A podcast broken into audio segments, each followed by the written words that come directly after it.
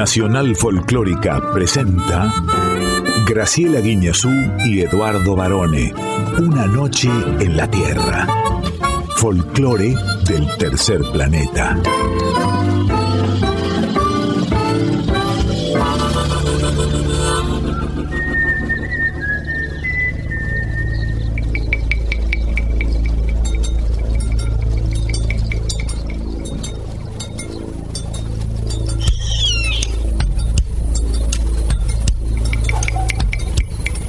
Ya es medianoche.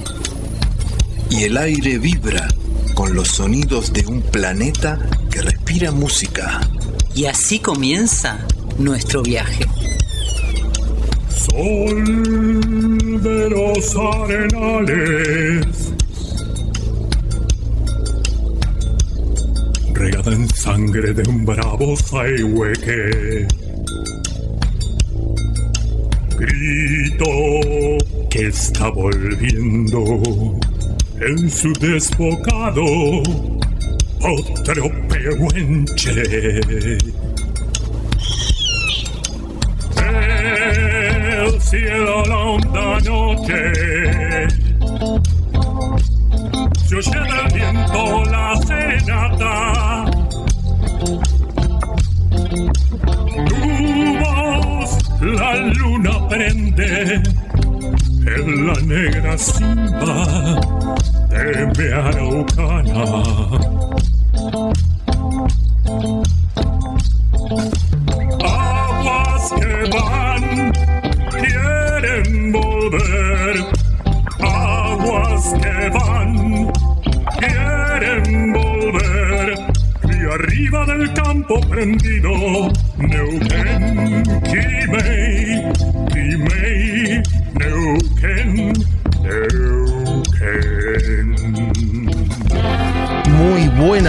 Medianoche, muy buena madrugada tengan todas y tengan todos.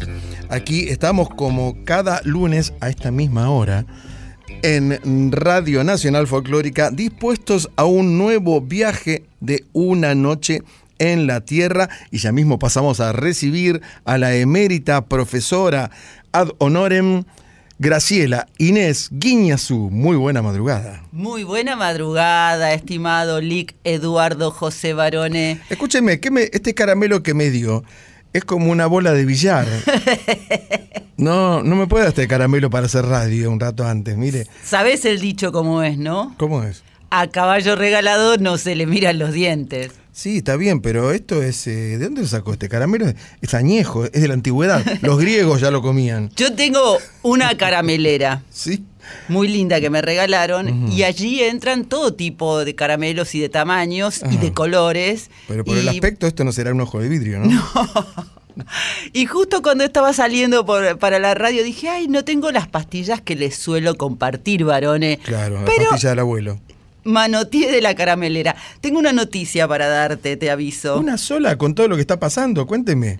Ya es madrugada, ya estamos en el martes. Mm, 10 de octubre. 10 de octubre, sí. Mm, ¿Qué semana tenemos? eh? Ya vamos a hablar. ¿Qué, qué se emana? ¿Qué, Es- qué se emana de esta semana? Es una semana de muchos eventos. Mm, sí, una mucho, semana, mucho. además, se viene un fin de XXXXL. Sí. Pero particularmente en Una Noche en la Tierra tenemos muchísimo para festejar. Mucho, mucha carne para poner al asador. Sí, señor. Y hablando de carne, escúcheme antes de hacer la presentación y esto. Ahora vamos a hablar eh, en un ratito. Pero vio que, mm, que se viene la fiesta nacional del sándwich milanesa. Sí. Esto va a ser en Tucumán. Siempre es en Tucumán esa celebración. Muy interesante, salen los campeones, también hacen el sándwich más grande de la provincia, del país. Y la Sí. milanesa tiene sus técnicas y ahí las emplean todas. ¿Sabe quién dice eh, que es la comida más importante de Argentina? Unos amigos suyos que son hermanos, que son... Los Petersen. Los Petersen, exactamente. El no es el más jovencito, el otro, de ¿Y pelo vos más entrecano. quién es el joven y quién no? Y bueno, porque uno o se da la viaba ¡Oh! con la tintura o parece más joven. Yo los iba a mencionar, pero ahora no estoy segura. Uno es Christian Petersen y el hermano Roberto Petersen, pero además están- Christian, Christian Petersen. Ese dice que... Él dice Cristian. dice que la milanesa es eh, la comida más representativa de Argentina, por lo menos en otros países, ¿no? Sí, y eso que tiene su origen por el nombre en Milán, en Italia, aunque bueno, data de muchísimo tiempo y en muchos países de Europa la han llamado de, de, distintas maneras, pero el método es el mismo. Sí, y bueno, la fiesta nacional del Chegusán de Milanga se va a hacer en Tucumán.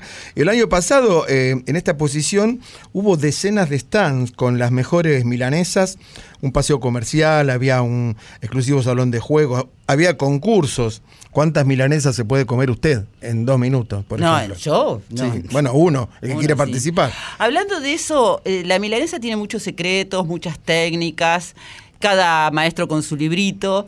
Pero cuando te comes una que no está buena, es la peor decepción que te puede suceder. Me ocurrió hace muy poco, quiero decirte. Y además yo tengo un truquito que tampoco, no crean que inventé nada, pero cuando no tenés pan rallado, el pan rallado el perfecto es el que hace uno. Pero bueno, si no hay rebosadores, distintos panes, ¿no? Pero cuando no tenés nada de eso, con polenta, no saben lo rica que queda. Con, rebozada con polenta. Sí. Mire usted, ¿sabe quién es eh, fanático de la milanesa argentina? ¿Se acuerda del cantante español Sergio Dalma? Sí. Bueno, ese cada vez que viene a Buenos Aires va a un restaurante y lo primero que pide como entrada es una fuente de milanesa pero cortadas en tiritas. Mm. como un aperitivo le gusta. Claro. Dice que en ningún otro lugar del mundo come las milanesas como acá. Así que bueno, se viene la fiesta milanesa y nosotros arrancamos nuestro programa. Primero, por supuesto, saludando a nuestra distinguida, queridísima audiencia y agradeciéndole los mensajes que siempre nos hacen llegar a través de nuestras redes sociales. Arroba Una Noche en la Tierra FM 98.7 es el Instagram. ¿Y en el Facebook? Una noche en la Tierra. ¿Y quiénes nos acompañan esta madrugada, profe? Quique Pessoa en la presentación artística. Mm. En Yo Soy recibimos a Valle. Y con X de México, Anita Cecilia Puyar, la gran periodista azteca. Tenemos un informe especialísimo sobre la Casa de la Música. Qué interesante, ¿eh? porque esto tiene cierto paralelismo con la Casa del Teatro, a la cual usted está bastante ligada en los últimos tiempos. Ya vamos a hablar de eso porque hay algunas cosas para aclarar. Diego Boris va a visitarnos en este informe especial de la Casa de la Música. Y también nos adelantamos para celebrar el Día de la Madre, por supuesto, ¿eh? un día muy especial para todos, por supuesto.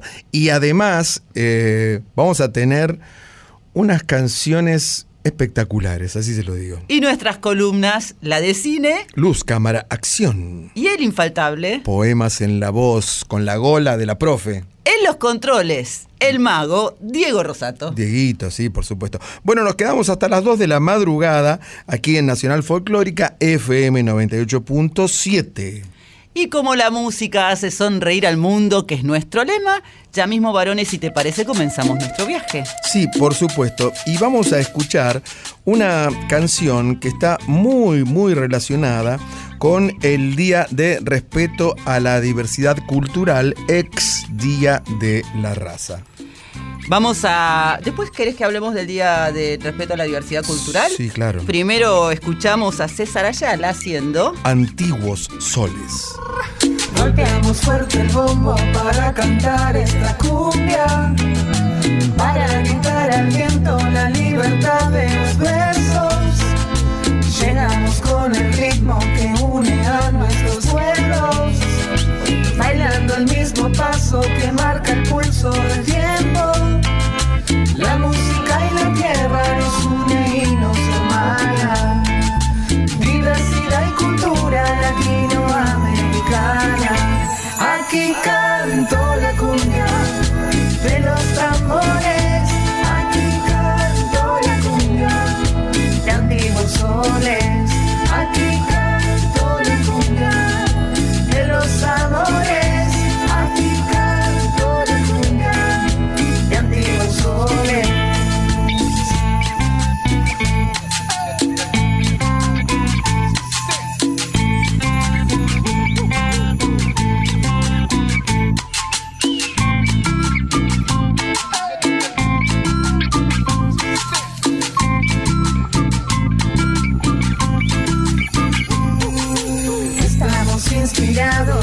contar nuestra historia.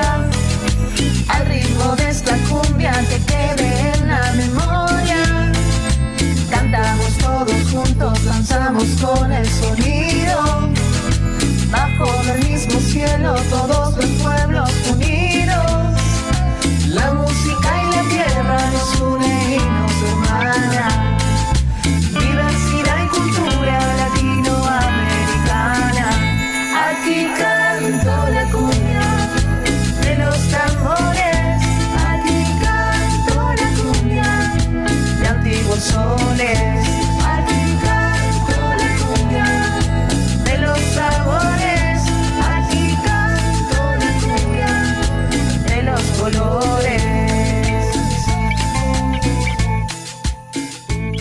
A mí la cumbia cada vez me gusta más. La cumbia es un ritmo que se encuentra en todo el continente y también desde hace muchos años ya en distintos países de Europa como Holanda, como Alemania, como España e incluso Italia. En este caso es una cumbia escolar que es de César Ayala, un cantante, guitarrista y compositor santafesino, que se dedica justamente de manera lúdica a contar la historia después de que ha sido reversionada la historia, porque hasta 2010, en realidad, como decías, Barone, de este lado del mundo, en realidad, desde México para abajo, le decíamos Día de la Raza. Sí, se conmemoraba la llegada de Cristóbal Colón a América y por eso el negro Fontova le había escrito esa canción, ¿se acuerda? Sí, ¿No? Colón, Colón, Colón, Colón, Colón. Y su hijo Cristóbalito.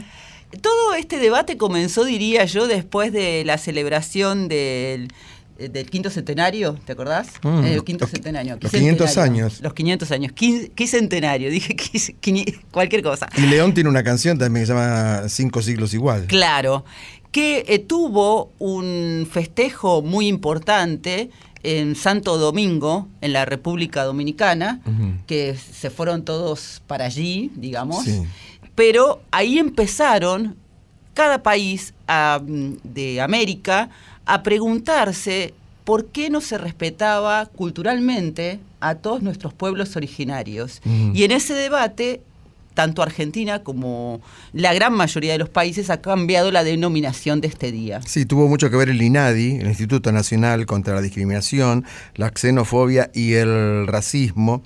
Y dicen que cuando cuentan esto, ¿no? Los historiadores, que cuando llegó Colón, parece que los indios lo miraban y tenía una cara de amargo, tenía una, un rictus, mala onda. Claro, era el famoso Colón irritable.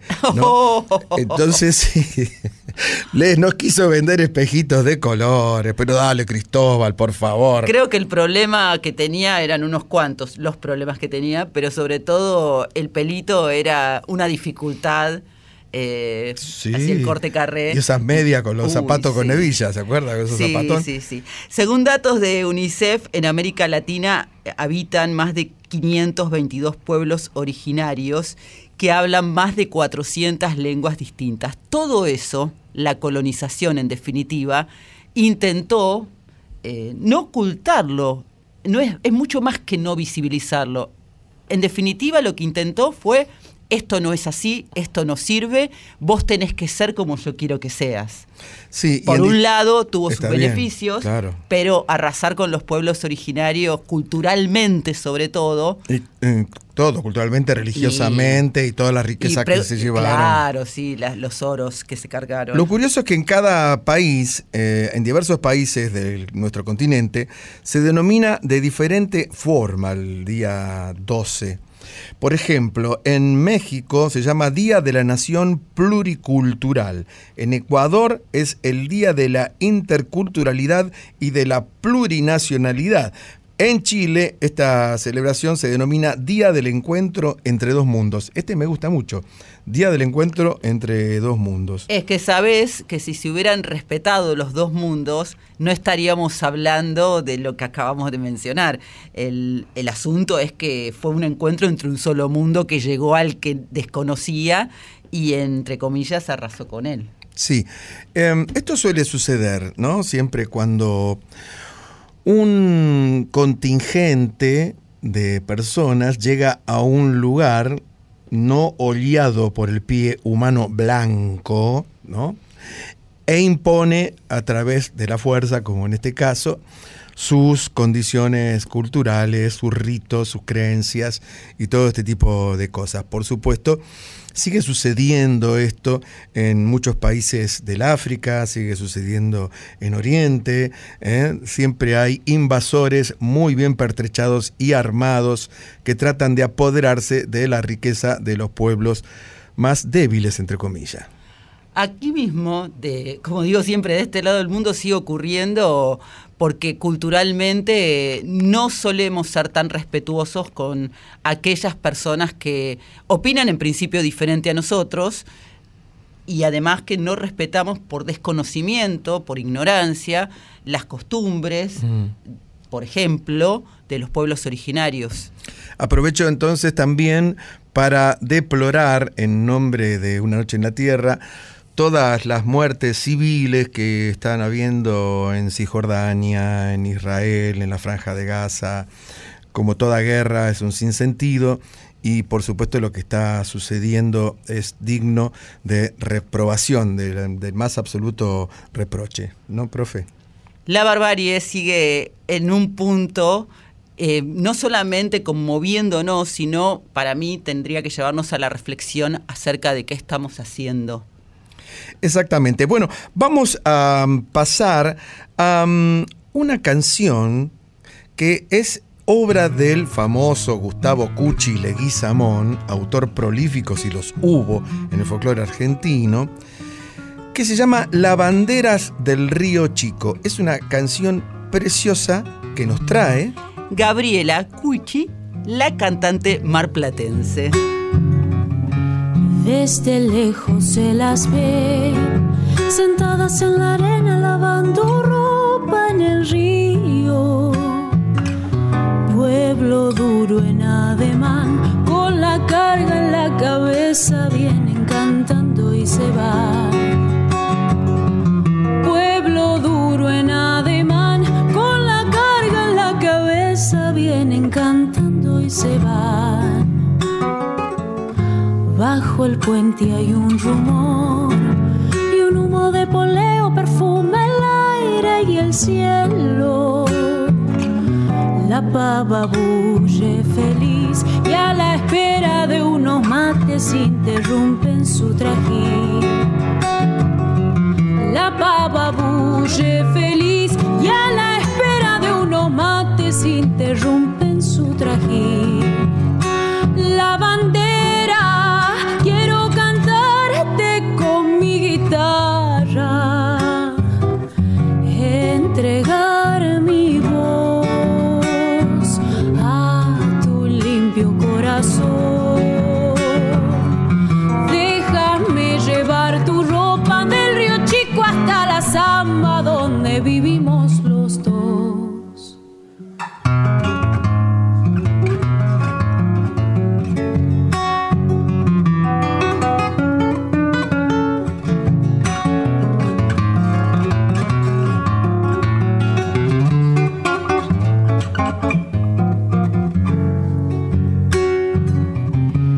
Este nieva Cuyaya, la fila de mujeres que van al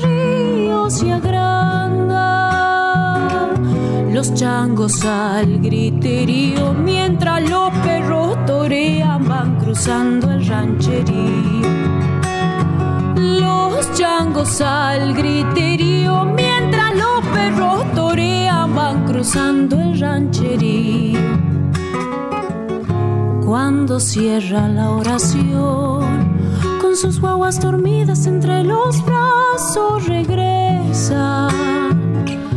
La tarde lenta se va por los senderos jujeños rumbo hacia la oscuridad. La tarde lenta se va por los senderos jujeños rumbo hacia la oscuridad.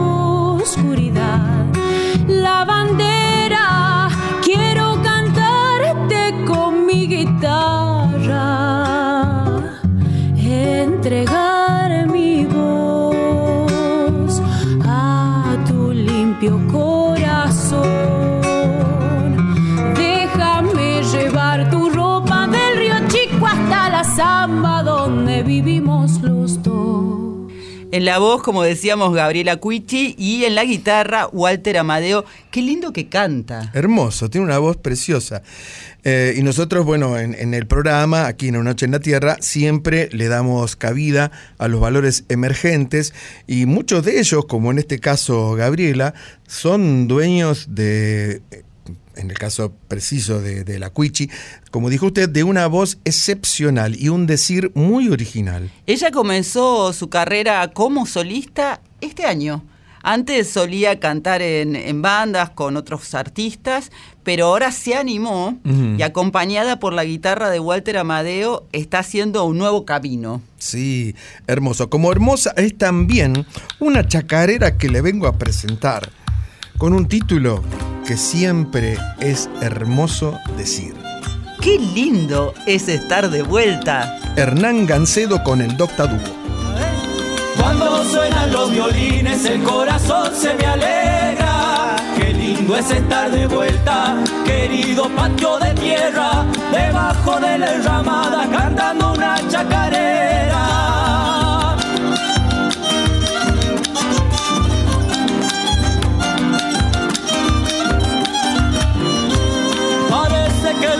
Recuerdos han hecho nido en mi alma y te canto viejo patio en el que solía mi mamá pedir de la de nosotros para bailar una samba.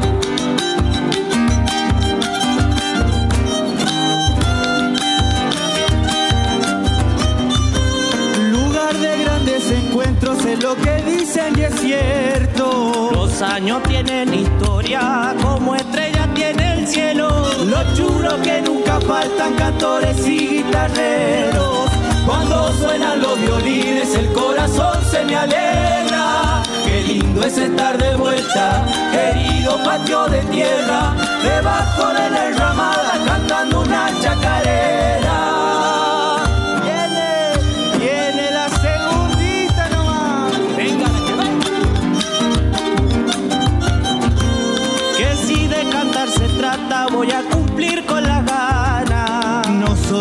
Que se achican si me acercan la guitarra. Se pasa la noche entera sin esquinar la garganta.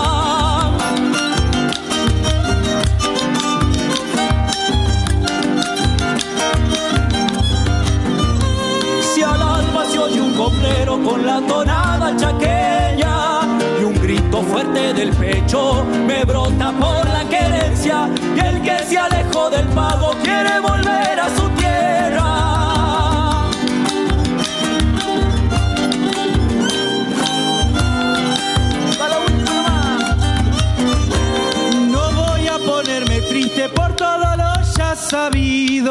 Pa' todos están las penas, pa' todos está el olvido.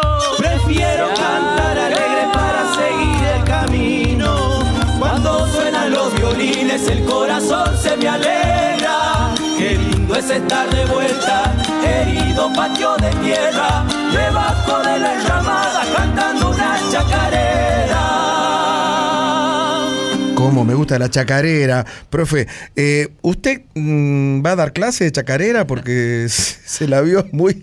Yo sé que usted en chacarera es como Ginger Roger y Fred Astaire cuando bailaban ahí sombrero de copa, pero en chacarera es ella. Vamos a volver al episodio de la chacarera vas- fallida en la que casi pierdo mi Bueno, ojo. en Campana están eh, juntando dinero para hacer una estatua suya con el traje típico folclórico bailando chacarera con un parche en el ojo. El tema, y este es otro consejo que les voy a dar, sugerencia, nunca bailen una chacarera con alguien que no sabe bailarla y mucho menos que es torpe con sus manos y muchísimo menos que tiene la capacidad corporal de ser una momia tipo robot Sí. que se mueve alocadamente porque además la chacarera es suavidad, es tenés que enamorar a tu compañero o compañera, tenés que ir como rodeándote, no es brusca, es imposible. Usted debiera elegir mejor a sus compañeros de baile, así se lo digo. Sin duda, eso Porque es casi, algo le, casi le sacan un ojo bailando de Esto es chacarera. algo que me ha pasado toda la vida.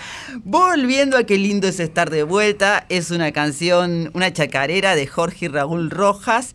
Muy lindo el video que han grabado Hernán Gancedo con la Docta Dúo en la Peña Los Infernales de Güemes en la provincia de Córdoba. Sí, profesora, eh, todo es muy lindo porque estamos en un programa donde la belleza auditiva, sobre todo, reina durante la madrugada.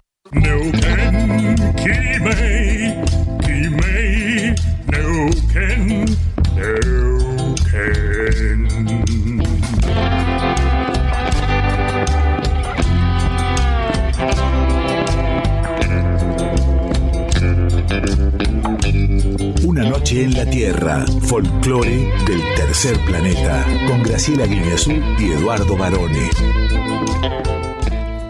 Profe querida, como lo adelantamos en la presentación de nuestro programa de la fecha, vamos a hablar entonces a partir de ahora de un proyecto largamente acariciado por los músicos de nuestro país que finalmente se concretó días pasados en la ciudad de Avellaneda. Estamos hablando de la creación de la primera Casa de la Música de Argentina, que es será un espacio habitacional y de contención destinado a artistas mayores que atraviesan situaciones de vulnerabilidad socioeconómica.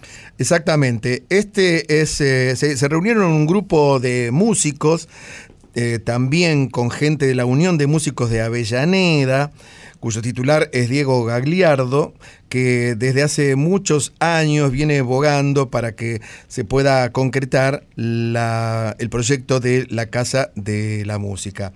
En este aspecto, la Casa de la Música, que, ya va a arrancar en poquitos días más, fue presentado por el secretario de Cultura y Promoción de las Artes de Avellaneda, Federico Bonalvi, y bueno, ahí se reunieron una cantidad de personalidades de, este arte, como León Gieco, Teresa Parodi, Patricia Sosa, Claudia Puyó, Willy Quiroga, Peteco Carabajal, Lito Vitale, y también estuvo el Premio Nobel de la Paz, Adolfo Pérez Esquivel. La Fundación Casa de la Música, Edu va, firmó un convenio con la comuna, con la Municipalidad de Avellaneda, que se dio a préstamo por 40 años la actual sede de la Comisaría de la Mujer, que va a ser trasladada a otro lugar, y mm, se llama Comisaría de la Mujer y la Familia Local, que está en la calle Colón 167, ahí nomás de la avenida Hipólito Yrigoyen, muy cerquita de la bajada de Puente Pueyrredón. Así es, la invito entonces a escuchar un audio de Teresa Parodi,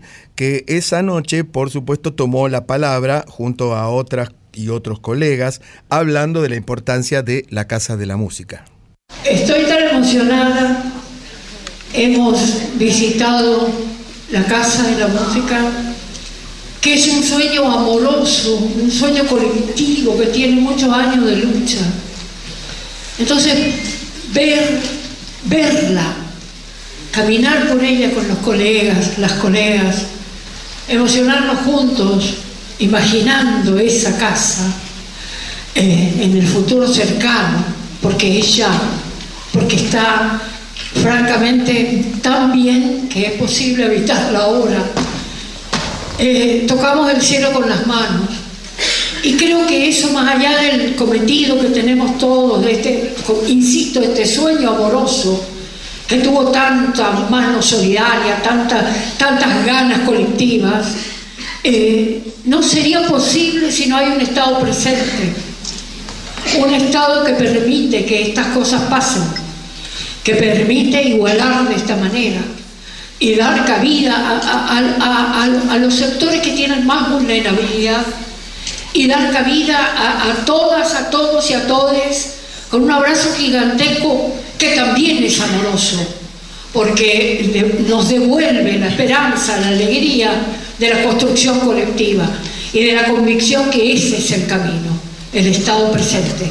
Y nosotros soñando desde ahí un mundo mejor posible. Ella está, Teresa, muy emocionada. Es parte del comité honorario, son muchos los artistas que, más allá del comité ejecutivo, que es quien va a tener en, como tarea hacer que esta casa de la música eh, pueda ser eh, porque el edificio, como yo contaba antes, eh, es este espacio que ya está hecho, no hay Sí. que empezar de cero, es de dos pisos, pero la comisión ejecutiva o directiva tiene la, la función de llevar todo adelante.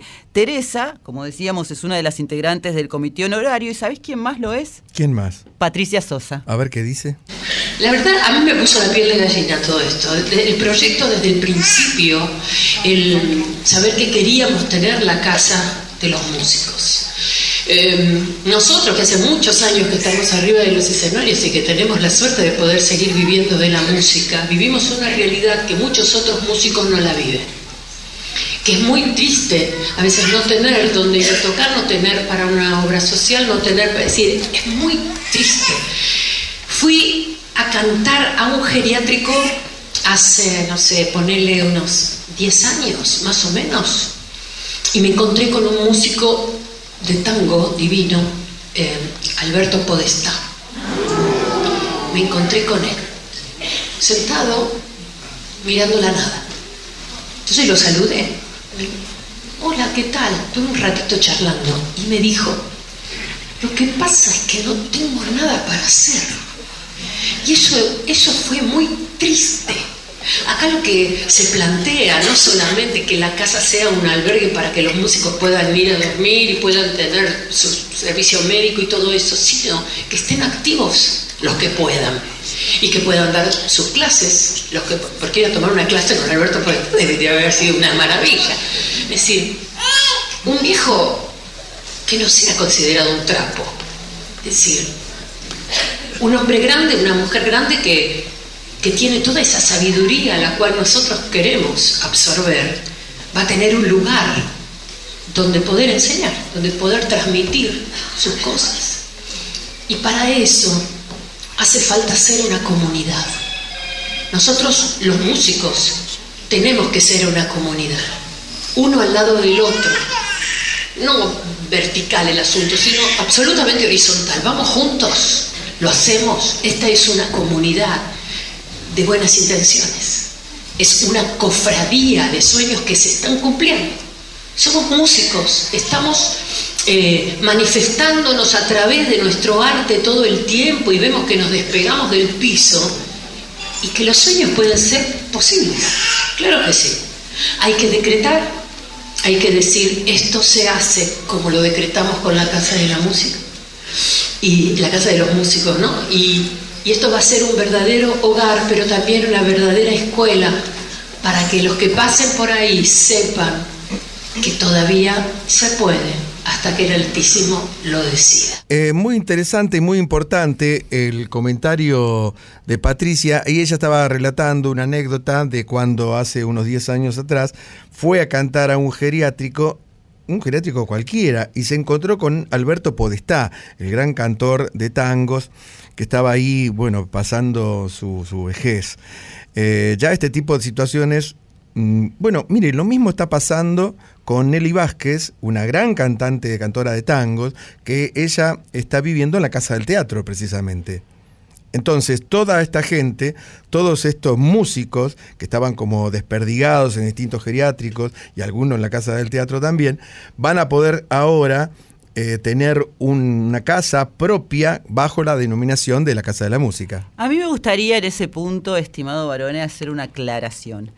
La Casa del Teatro, que fue fundada el 4 de enero de 1938, está cumpliendo próximamente este 4 de enero 85 años desde su creación, Sí. que fue una iniciativa de Teresa Pachiti de. Alvear, la esposa del presidente Mar- Marcelo Torcuato de Alvear, Sí. que ella era una soprano portuguesa y tenía eh, la, la referencia de una casa de Milán, que era la Casa de la Música, que ya no, no existe más, como un norte de algo que le interesaba hacer aquí en la Argentina. Consiguió ese terreno que fue cedido en la Avenida Santa Fe en 1943 y desde su creación, no es que son actores o actrices, son artistas. Claro. Entonces, en definitiva, para mí sería muy interesante que de algún modo la Fundación Casa de la Música pudiera ponerse en contacto con la Casa del Teatro, porque en verdad, de los 30 residentes que hay actualmente en la Casa del Teatro, hay, te diría que la mayoría o un porcentaje muy alto son músicos. Así es. O sea, hay actores, hay actrices, pero también son músicos. Estuvo allí, por ejemplo, un tiempo María Graña, Claro. que ella, por una cuestión de, de preservar su intimidad, no se conoció en el momento. Son muy respetuosos de eso, Linda Pérez, junto con la comisión directiva que hace poco se renovó. Ahora, por ejemplo, la vicepresidenta Estelma Viral. Y están haciendo una movida muy interesante, pero hay un montón. eh, Tito Roca es uno de los cantantes que están actualmente. Estoy Sí, mencionando claro. a, a personas que han, eh, digamos, que te autorizan a que digas que están. Por ejemplo, Ángeles Llanelo, que es una cantora extraordinaria. Hay muchísimos em, Artista de la música. claro. artistas de la música. Entonces, para mí, si está esta iniciativa tan importante que se va, se está desarrollando ya en Avellaneda, sería importante que en algún momento tuvieran un contacto, porque es una gran acción solidaria, pero que es muy, muy, muy difícil de mantener. Muy buena idea. Eh, ¿Sabe quién explica muy bien el proyecto de la Casa de la Música? Nuestro amigo Diego Boris. Escúchelo. Hola Graciela, hola Eduardo, ¿qué tal? Acá Diego Boris, músico independiente, eh, que tuve la posibilidad de pasar por la gestión en el Instituto Nacional de la Música y antes en la UMI, en la FAMI. Y les quiero contar un nuevo proyecto eh, en el cual participamos eh, varias personas que amamos la actividad musical. ¿no? Eh, ¿Cuál es ese proyecto? ¿Vieron que existe la Casa del Teatro? ¿no? que tiene como función albergar a actores y actrices que eh, por situaciones de la vida hoy no tienen la posibilidad de, de- estar en un lugar cómodo y tener resuelta sus, su situación hasta podríamos decir alimenticia. Bueno, los actores y actrices lo pudieron hacer, tienen la Casa del Teatro. Ahora, desde la música, estamos llevando adelante un proyecto que se llama la Casa de la Música. Algo muy similar, ¿eh? que permita contener entre 30 y 40 compañeros y compañeras de actividad que estén en vulnerabilidad económica, social, habitacional, y que, y que este espacio permita justamente que, que- en edad avanzada estos compañeros y compañeras puedan disfrutar y, y tener una casa activa, puedan dar clases, puedan desarrollar también actividades. Para esto nos organizamos, ¿eh? logramos generar una fundación, la fundación llama Casa de la Música, tramitamos todo lo que son eh, lo- los papeles y logramos la personería jurídica en junio de este año. ¿Quiénes integramos la comisión administrativa de la, de la fundación? Eh, Celsa Melgoulan, que está como presidenta, Pablo Paludi, que está como tesorero, Liliana Vitale, Patricia Mo, Alma Marquiso, eh, Nelly Gómez y yo que estoy como secretario. Nosotros somos la comisión administradora, pero hay un comité eh, honorario que realmente es, un seleccionado, ¿no? Eh, donde está León Gieco, Willy Quiroga, Teresa Parodi, Peteco Carabajal, Lito Nevia, Bruno Arias, Patricia Sosa, Lito Vitale, Hilda Lizarazu, Víctor Heredia, Dora de Marinis, Claudia Puyó, Guillermo Fernández, Martín Gutman. Realmente eh, fueron a la escribanía, firmaron, próximamente se van a integrar también dos artistas increíbles. Y así empezamos justamente este, este nuevo sueño que ya tiene eh, algunos hechos concretos. Justamente el lunes 25 se firmó en, la- en- en el Teatro Roma, en Avellaneda, un comodato entre el intendente de Avellaneda, Jorge Ferraresi, y Celsa Melgoulan, presidenta de la fundación, donde eh, la intendencia cede un espacio realmente muy lindo, de, dos pisos, eh, con, mucho, con mucho espacio para, para la finalidad que se necesita, por 40 años, por uso de 40 años. La verdad que a tres cuadras de la estación, la verdad que eso eh, nos hizo ganar mucho tiempo, porque nosotros teníamos la cesión de un espacio eh, a través del AVE, que también se ha portado muy bien, la administradora de bienes del Estado, eh, que era un gran galpón. Pero claro, al tener la posibilidad de tener este espacio que ya está en funcionamiento, realmente nos hacía ganar muchísimo tiempo. Esto fue coronado eh, por un, recital espontáneo el día 25 en el Teatro Roma, muy emocionante, realmente muy emocionante, donde todos los artistas que nombré interpretaron canciones, hubo cruces de estilos, la verdad que, que- que muy bien. Y es un poco la idea es eso, ¿no? Eh, hacernos cargo de, de las dificultades que se tuvo en el desarrollo de nuestra profesión, que generó estas situaciones incómodas, eh, que, hace que muchos de nuestros compañeros que nos, nos ha dejado una herencia eh, gloriosa en cuanto al arte, tengan dificultades económicas en edad avanzada. Así que bueno, esto es la Casa de la Música, este sueño recién empieza y van a tener novedades porque vamos a hacer campañas de concientización, también de donación y también en esto de lo el trasvasamiento generacional. Eh, todas las generaciones somos herederas de un legado eh, artístico, cultural enorme, enorme. Y bueno, y disfrutamos de eso y también lo utilizamos en nuestro arte.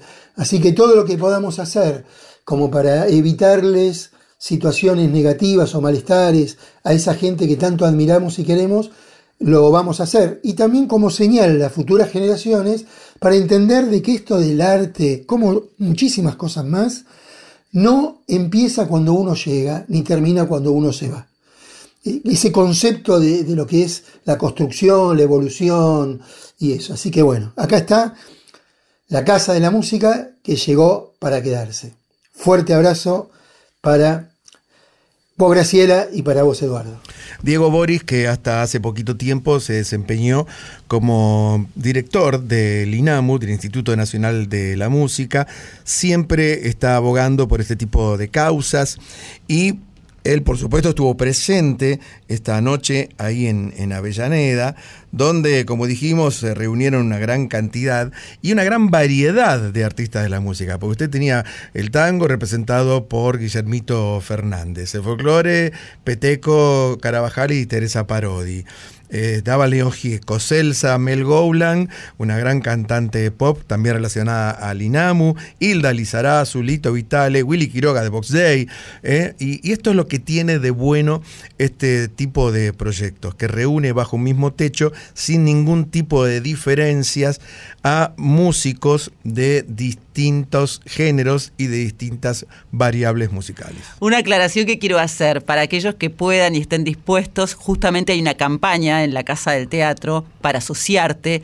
No es necesario que seas artista, podés ser como Edu, Diego, yo, eh, ciudadanos comunes, y la cuota es de mil pesos mensuales.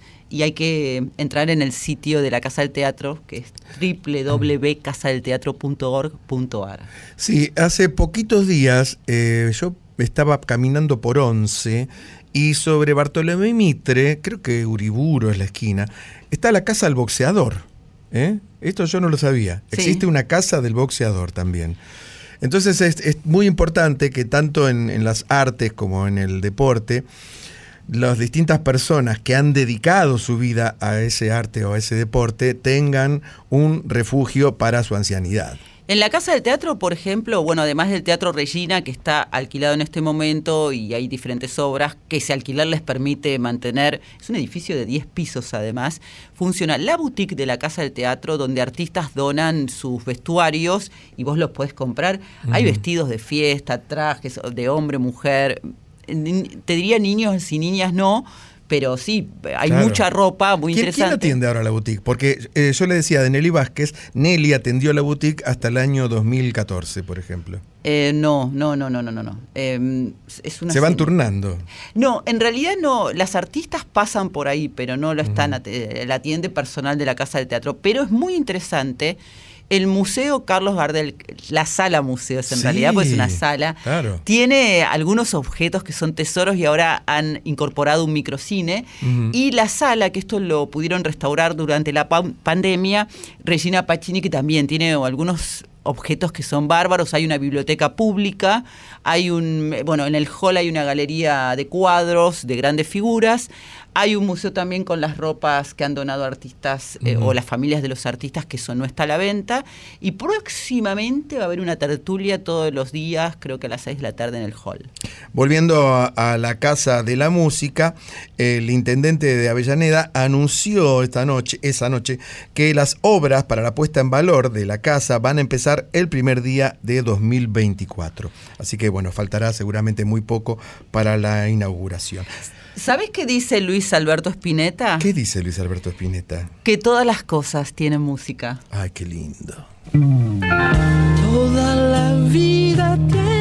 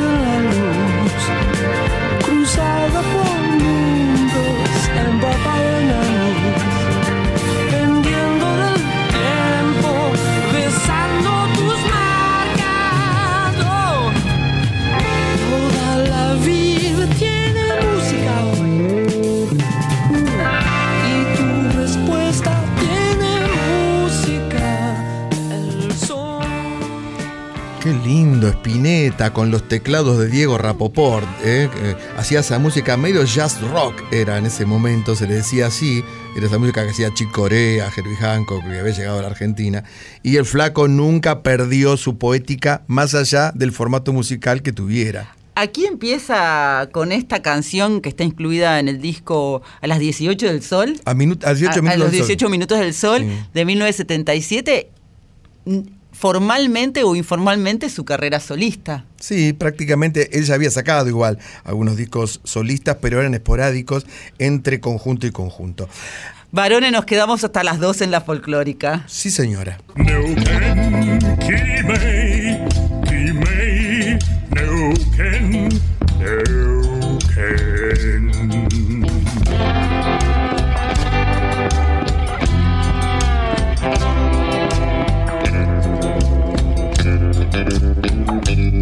Una noche en la Tierra, folclore del tercer planeta, con Graciela Guineazú y Eduardo Barone. Profesora, llegó el momento de ir al cine, porque aquí llega... Luz, Cámara. acción.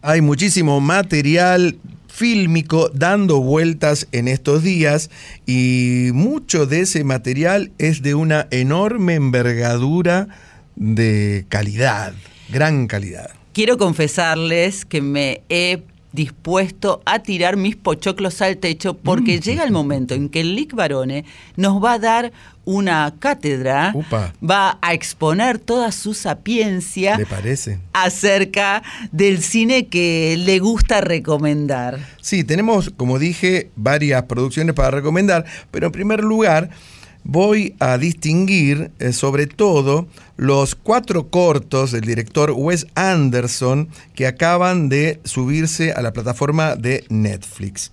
Son eh, cuatro cortos que el que más dura son 40 minutos. Impresionante, impecable todo lo que es la escenografía, las actuaciones, la fotografía y por supuesto las historias. El primero de ellos, que fue estrenado hace dos semanas, es la maravillosa historia de Henry Sugar, con un reparto que incluye a Ralph Fiennes, Ralph Fiennes, uno de mis actores predilectos, Benedict Cumberbatch, el del poder del perro, se acordará seguramente, y también está en este reparto Ben Kingsley, aquel que hiciera la vida de Mahatma Gandhi. No me gustó el poder del perro, quiero decirlo. A mí ahí estuvo ahí, pero fue muy premiada esa película. ¿eh? Sobrevalorada, según mi humilde opinión. Eh, la maravillosa historia de Henry Sugar es, eh, relata la historia de un hombre rico que un día descubre en la biblioteca de su padre un pequeño cuaderno donde se narra la historia de un gurú que aprende a mirar con los ojos cerrados. Él, este joven millonario, decide entonces seguir el camino de este gurú, tratando de absorber este aprendizaje, pero con fines bastante particulares, porque lo que él quiere es agrandar su fortuna yendo a los casinos y adivinando las cartas que van saliendo en el póker, ¿no? Pero es maravillosa. El segundo corto es El Cisne y se basa, el tema principal, es el acoso escolar Cuenta también con las actuaciones de Ralph Fiennes, que es el actor predilecto de Wes Anderson, por supuesto, Asa Jennings y Rupert Friend. Este corto es una especie de lente a través del cual se examinan los problemas de la juventud, como por ejemplo la intimidación, mientras se mantienen los toques artísticos que son característicos de Anderson. Este corto dura 17 minutos y se inspiró en un suceso real del el escritor de todos estos cortos, el británico Roald Dahl, eh, muy bueno, fue quien escribió los guiones, en su momento eran, eran cuentos o novelas, pasaron a una película, por ejemplo, Matilda, Jim y el durazno gigante, eh, La fábrica de chocolate de Willy Wonka, etcétera, etcétera. Un gran, un gran escritor. Tranquilo, este escritor. Sí, claro. El tercer corto se titula Veneno. Eh, ahí también trabajan Benedict Cumberbatch y Ralph Fiennes. Y mm, explora la tensión que surge cuando un hombre descubre que una serpiente dormida yace sobre su estómago. Es una obra que reflexiona sobre la naturaleza del miedo y que está enmarcada en un relato bastante tenso que tiene lugar en una única locación. Finalmente, El Derratizador es un corto donde destacan las actuaciones de Richard Ayoade y también Ralph Fiennes y Rupert Friend. La narrativa sigue a un exterminador de ratas muy inusual y Mm. presenta una mezcla de realismo con elementos kafkianos. Eso te iba a decir, cuando estabas eh, comentando me hacían acordar a la metamorfosis. Absolutamente, eh, tiene mucho que ver con Kafka y son muy recomendables los cuatro cortos, repito, todo lo que es la imagen, además de las historias y las actuaciones y la dirección, lo que es la imagen y las escenografías son totalmente remarcables y originales. Hablando de cortos, quiero contarles, y bueno, un poco vos lo sabes, varones, el sábado pasado presentamos en los 30 años del Almendro, que es una asociación civil sin fines de lucro, Conozco, que claro. trata, claro, el padre Gustavo Mascó, que supo ser columnista nuestro, Sí. una persona que trabaja muchísimo por su comunidad y, mm, y trata el almendro sobre las adicciones, contiene a los adictos en recuperación, aquellos que no empezaron todavía un tratamiento y también a sus familiares. Y en la fiesta de los 30 años, que fue lindísima, presentamos con Fabio Cuello, que es un realizador, el teaser del documental que vamos a presentar, espero que los primeros eh, meses del año que viene bueno. sobre los 30 años del almendro, que es muy emocionante. Primero hacer algo solidariamente, no hay que decirlo, fue absolutamente ad honorem y es muchísimo trabajo hacer un documental. Pero escuchar los testimonios, no solamente de los adictos en recuperación, cómo llegaron, cómo están, cómo se recuperaron, cómo es su día a día y de las familias y todo el trabajo del padre Gustavo junto con las personas que están allí en el almendro fue realmente muy emocionante. ¿Usted trajo el teaser? ¿Trajo el teaser? No, no trajo el teaser. No lo traje. Se me va a dirección inmediatamente. Lo puedo traer para la semana que viene si quieren. Claro. Sí, porque además eh, el padre es uno de esos sacerdotes atípicos. Eh, suele pasar desapercibido por la calle, uno jamás diría que es un cura, pero el trabajo que hace, como bien usted dice, es no solamente laborioso y voluntarioso, sino de una enorme solidaridad. Lo voy a traer. La verdad es que no iba a hablar de, este tema, pero justo cuando vos estás comentando los cortos, me acordé todo lo vivido el sábado. Pero me comprometo para el la próxima noche en la Tierra. Y ahora hablando de películas, ¿qué batacazo dio Varone Los Delincuentes? Los Delincuentes es la película que va a representar a la Argentina en la próxima entrega de los Oscars como mejor film internacional. Sí, fue, digo batacazo porque en realidad no se esperaba, había otras películas que estaban mucho mejor posicionadas. Por ejemplo, Blondie. De Dolores Fonsi, la dirige, la protagoniza, realizó el guion, tuvo premios que la precedían. El rapto es otra, que fue también ovacionada en el Festival de Venecia. No parecía que iba a ir por ese lado, Y también estaba, perdón, Puan. y Puan, que de también María Alche y Benjamín Neistat. Exacto, que también ha recibido ya premios, pero apareció Los Delincuentes, que si querés es una película eh, que no estaba, por lo menos en, el, En los papeles de nadie. en los papeles, exactamente. El estreno de Los Delincuentes va a suceder el próximo 26 de octubre y fue adquirida la película por la plataforma Movie para su distribución internacional. Compartimos, si querés, el tráiler. Sí, pero primero cuénteme un poquito de qué se trata, porque si no, eh, yo creo que es- son dos empleados, ¿no? ¿Cómo, cómo es la historia esta? Sí, son dos empleados. eh, primero hay que decir que, que son dos actores que no son tan conocidos para el público, aunque tienen una larga trayectoria y muy interesante. Son de- dos empleados de un banco Ajá. que mm, ellos... Uno, uno es Daniel Elías. ¿No? Sí, uno es Daniel Elías, que es un actor salteño, Sí. que en realidad es licenciado en biotecnología. Ajá. Nada que ver, pero bueno, es un actor muy comprometido. Y el otro es Esteban Bigliardi, que ese se, siempre estuvo en el off, pero adquirió popularidad cuando encabezó con Grisela Siciliani Morir de Amor por Telefe. Fue, por ejemplo, eh, John Hurtig en el- la serie del crimen de María Marta y lo gracioso es que él es abogado, fue guardavidas, fue mozo, hizo de todo hasta que un día se encontró en, una, en un bar donde él atendía a Esteban Lamote, lo invitó a hacer un curso de teatro y ahí- Esteban. sí. Ah, mire. Y ahí comenzó su historia. Pero volviendo a, a Los Delincuentes, que es la película que ha sido seleccionada, como te decía, para los premios Oscar, es la preselección, narra la historia desventuras y complicaciones de dos empleados bancarios. Entonces ahora sí, escuchemos el tráiler. Yo quiero tener una vida modesta, no quiero trabajar más, Román. Y si vos me haces caso, puedo hacer lo mismo. ¿Qué pasa? Te vine a proponer algo. Mira para abajo. Tiene 650 mil dólares. Hoy saqué el banco. Necesito que lo guarde y lo cuide vos. Entre año y medio, cuando salgo, nos repartimos. 325 mil para cada uno.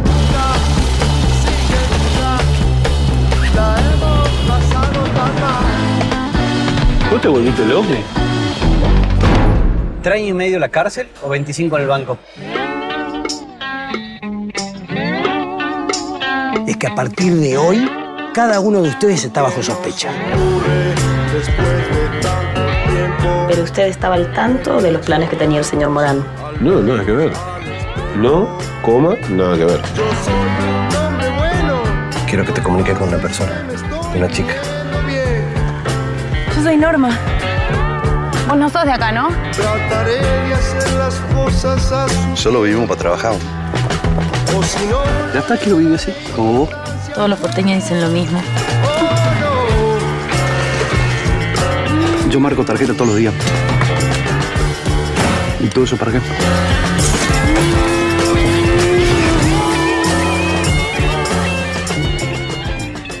Bueno, ahí estábamos escuchando entonces el tráiler de Los Delincuentes que empieza su carrera rumbo a la estatuilla dorada el 15 de diciembre cuando la Academia de Hollywood dé a conocer las llamadas Short List, las películas, la lista de películas que van a ser candidatas del Oscar. Ojalá, varones. Dura como tres horas, quiero avisarles la Uh. película, ¿eh? Hasta las dos. Lo nuestro es más Es más humilde. simple, Dura dos. Una noche en la tierra en la folclórica. Kimei,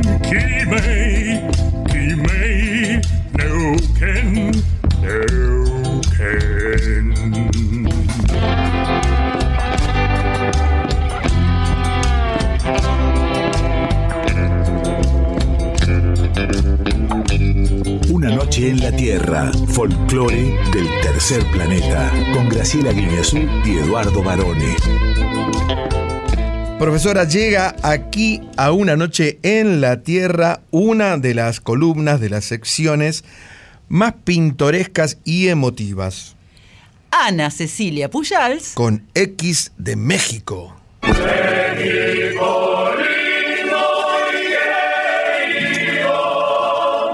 Hola, hola, muy buenas madrugadas, público conocedor de Una Noche en la Tierra. Hola Edu, hola Graciela, ¿cómo están? Y bueno, em, ustedes saben, ustedes quizá no sabían, pero yo nací un 12 de octubre. Son esas fechas, ¿no? Que, que marcan que si el primero de enero, que si naciste el Día de los Reyes Magos, que si naciste, em, que si el Día de la Bandera, en fin. A mí me tocó nacer un 12 de octubre. Entonces, eh, alguien, cuando yo nací, alguien en mi familia, algún gracioso, dijo que se llame América. ¡Ay, Dios mío! América. Entonces, mi abuelo, a quien le debo gran parte de, mis defectos profesionales o de mis tocs profesionales, eh, reaccionó y dijo, América, dice, eso es un nombre de vedette. O sea, se nota, mi abuelo seguramente frecuentaba locales non santos de la época. Dijo, ese es nombre de, de vedette, como América Pujals. O sea, eh, aparte no iba, imagínense nada más, un desastre. Entonces, bueno, como casi todas las mujeres de mi familia se llaman Ana o llevan el Ana en alguna parte de su nombre, mi madre tiene cinco nombres, por ejemplo, em, me pusieron Ana. Y Ana María, y Ana Carolina, y Ana Cristina, y se barajaron todo el ros- rosario de nombres hasta que alguien dijo Cecilia. Eh, Ana Cecilia, ay, qué bonito nombre y sí suena con Puyals. Entonces, aparte porque seguramente le va a gustar mucho la música, como a mi abuelo. Yo tengo muchas cosas de mi abuelo. Entonces resulta que me llamé Ana Cecilia, pero bueno, seguí, seguí con el 12 de octubre. Eh, la, historia mía es como la historia de muchos niños que cumplen años en días feriados, festivos o conmemorativos, entonces nunca jamás los amiguitos les celebran en la escuela ni nada de eso, siempre era en algún otro día. Que si el día de la raza, porque toda mi vida fue el día de la raza, hasta que un día fue el día de la hispanidad, hasta que un día le fueron cambiando, le fueron cambiando, y ahora es un día de la diversidad cultural. Bueno, sea lo que sea. Em, pero bueno, obviamente, em, en el, ahí en el 92, cuando se celebraban, o sea, que conmemoraba el famoso quinto centenario, el quinto centenario, el quinto centenario, empezó a haber muchísimo revuelo, desde luego, con el tema de, que, bueno, que los conquistados, que si no sé qué, en fin, y no asumíamos que, somos pueblos mestizos. Eh, si al- a 500 y pico de años no hemos asumido el mestizaje, estamos mal. Em, pero bueno, incluso hubo un presidente reciente de México quien exigió que los españoles nos pidieran perdón. Em, las historias en las escuelas se cuentan de distintas maneras, en fin, hay, hay todo un revuelo, o sigue habiendo un revuelo alrededor de las fechas. Eh, yo creo que hay que asumir que, como dijo Juan Luis Guerra muy atinadamente, somos un agujero en medio del mar, en medio del mar y el cielo 500 años después. Somos mestizos, señoras y señores. Eh, sea, así que haya sido como haya sido, somos pueblos mestizos. Pero ¿qué pasa? Los españoles, claro, llegaron a, llegaron a América y se encantaron con el oro, se lo llevaron, eh, algún oro quedó por ahí en nuestras catedrales, en nuestras iglesias, pero muchos se lo llevaron, desde luego. Eh, y bueno, ha habido un ida y vuelta en muchísimos sentidos. Creo que, creo que podemos decir que nuestras culturas, ambas culturas se enriquecieron. Hay que asumirlo y eso está muy bueno. Eh, afortunadamente, por ejemplo, los españoles que se llevaron el chocolate, el cacao, el cacao logró socializarse en Europa eh, y el chocolate se convirtió en una bebida social en Europa, en Bélgica. Eh, mientras que obviamente en, nuestros territorios los espejitos de colores o todo aquello con lo que llegaban los españoles también nos encantaron. Entre ellos obviamente los santos y toda esta parte religiosa del cual, de la cual no nos vamos a meter. Pero yo eh, quiero referirme desde luego a, esta parte más, eh, más de intercambio cultural o de, o de, ida y, de esa ida y vuelta que tenemos entre nuestros países. Em, que es justamente la música. Y hay que recordar que, por ejemplo, el mariachi, solo el mariachi, hablando específicamente de México, tiene mucho de, de, España. El son jarocho tiene una parte del flamenco importantísima. Em, y también los españoles han sucumbido a nuestra música. Y no hay que olvidar los duetos hermosos que cantó Armando Manzanero con Miguel Bosé, las versiones hermosas que hizo Concha Huica, que es una cantante maravillosa de origen africano, pero nacionalizada, bueno, es española, y a quien Chabela Vargas declarara su hija negra.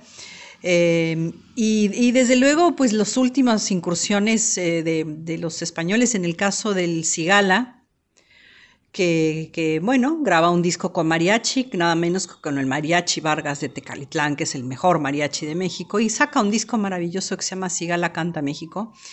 Y es también un rendirse ante la música de mariachi, porque la música de mariachi eh, es muy difícil rendirse. Yo creo que todo el mundo ha querido cantar con mariachi.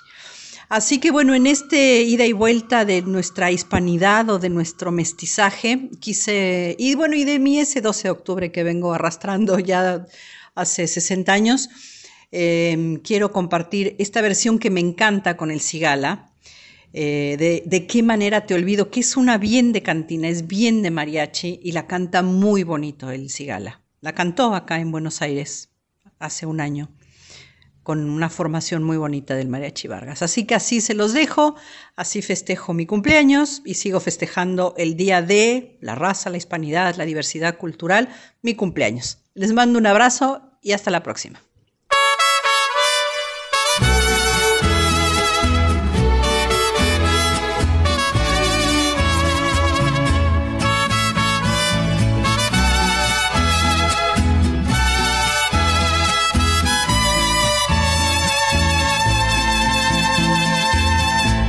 Verás que no he cambiado, que estoy enamorado, tal vez igual que ayer. Quizás te comentaron que a solas me miraron llorando tu querer. Y no me da vergüenza que aún con la experiencia que la vida a tu amor yo me aferro y aunque ya no lo tengo, no te puedo olvidar. A tu amor yo me aferro y aunque ya no lo tengo, no te puedo olvidar. ¿De qué manera te olvido?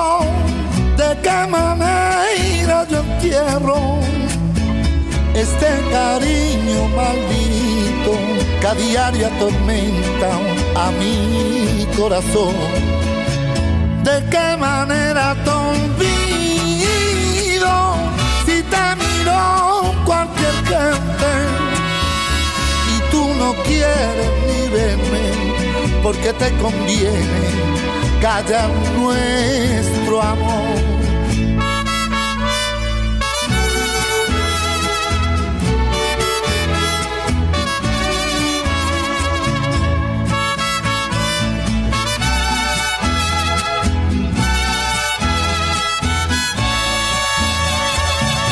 de qué manera te olvido, de qué manera yo entierro este cariño maldito que a diario a mi corazón, de qué manera te olvido.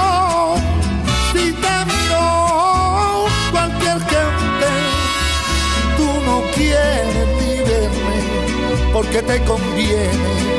Calla nuestro amor, ay, calla nuestro amor. Antes que nada, Ana Cecilia ya ha explicado que en México no hay problema con festejar el cumpleaños desde días antes. Como Claro. ella aclaró, los cumple este jueves, Yo pero tampoco tengo problemas en festejarlo antes. No, no sé de dónde salió eso, que no se puede festejar antes, mala suerte. ¿Quién dice eso? no es tu momento, Varone. Llegará después, porque Varone nació un día después que Anita. Claro, yo para no nacer justamente el día que vino Colón. Bueno, ella nació pobre. Mirá si le hubieran puesto América, como decía. qué, qué nombre. qué- Bueno, yo trabajé en un momento con un gran periodista, maestro de periodistas, en Crónica, en el diario, que fue Américo Barrios. ¿eh? Yo tenía un primo de mi mamá que se llamaba Américo y que era fotógrafo. Mire. pero no sé si nació el 12 de octubre, la verdad que ese dato no me lo acuerdo.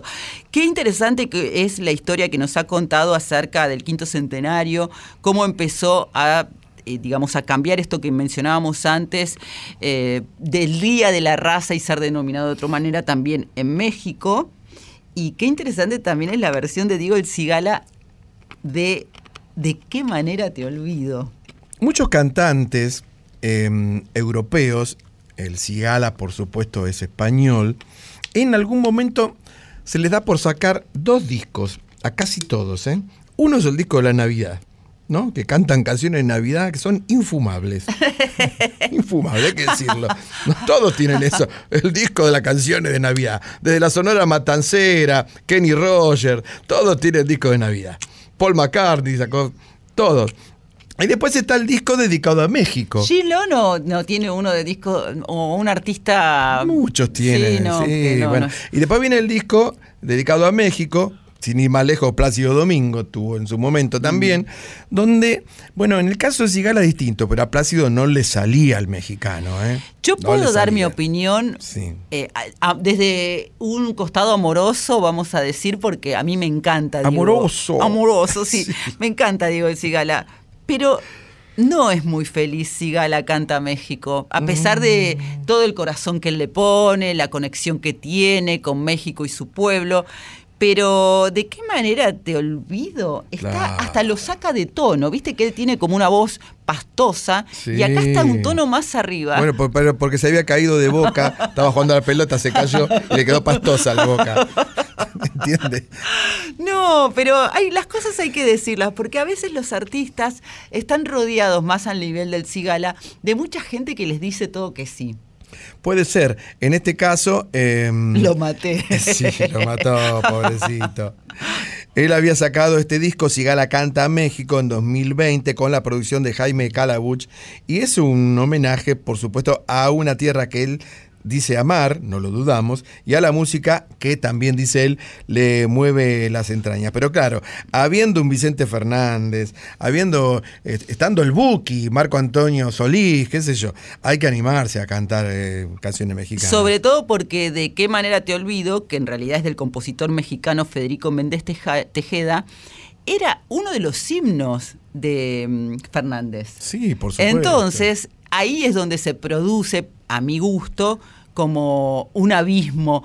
Porque además, por ejemplo, el Cigala, cuando cantó un disco en homenaje a nuestro país, con folclore, tango, Sí, lo hizo bueno. en su tono original y es hermoso. Sí, estaba muy buena esa versión. Lo mismo cuando Tenía hizo- Luna Tucumana, me acuerdo. Sí, Romance de la Luna Tucumana. Y sí. tenía. mm, ¿Cómo se llama el tango este? Era más blanda que la. Naranjo en Flor. Naranjo en flor. También hizo un disco dedicado a Cuba que es muy lindo. Es decir, el tema aquí para mí, para quien les habla, Sí. es que lo hicieron salir de su tono original. Puede ser, eso es muy probable. Pero bueno, es el Cigala y él lleva muchos años interpretando boleros y flamenco. eh, ¿Y qué le va a decir usted al Cigala? No, a él no le voy a decir nada, pero a Ana Cecilia Puyal le vamos a decir gracias por esta hermosa columna y también que ya estamos celebrando con ella su cumpleaños. Anita, feliz Feliz en tu cumpleaños. día. Muy bien, bueno.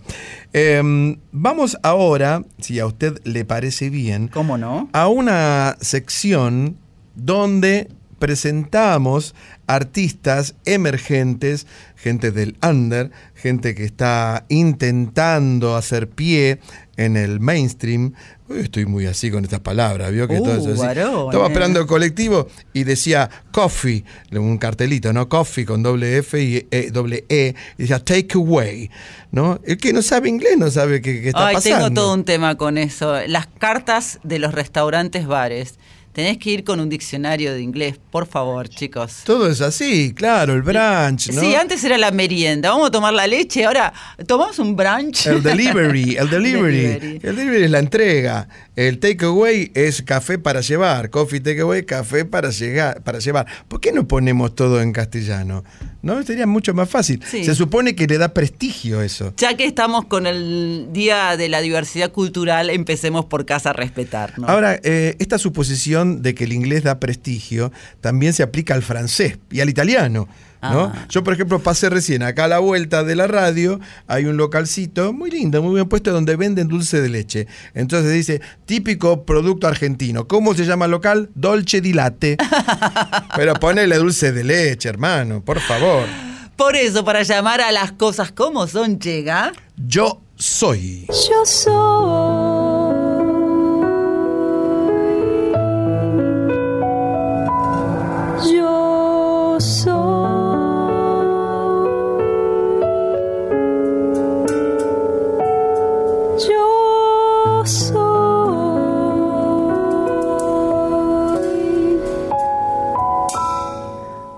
Hola Eduardo, un gusto estar charlando con ustedes y compartiendo lo último que vengo haciendo y un poco de los proyectos que se vienen.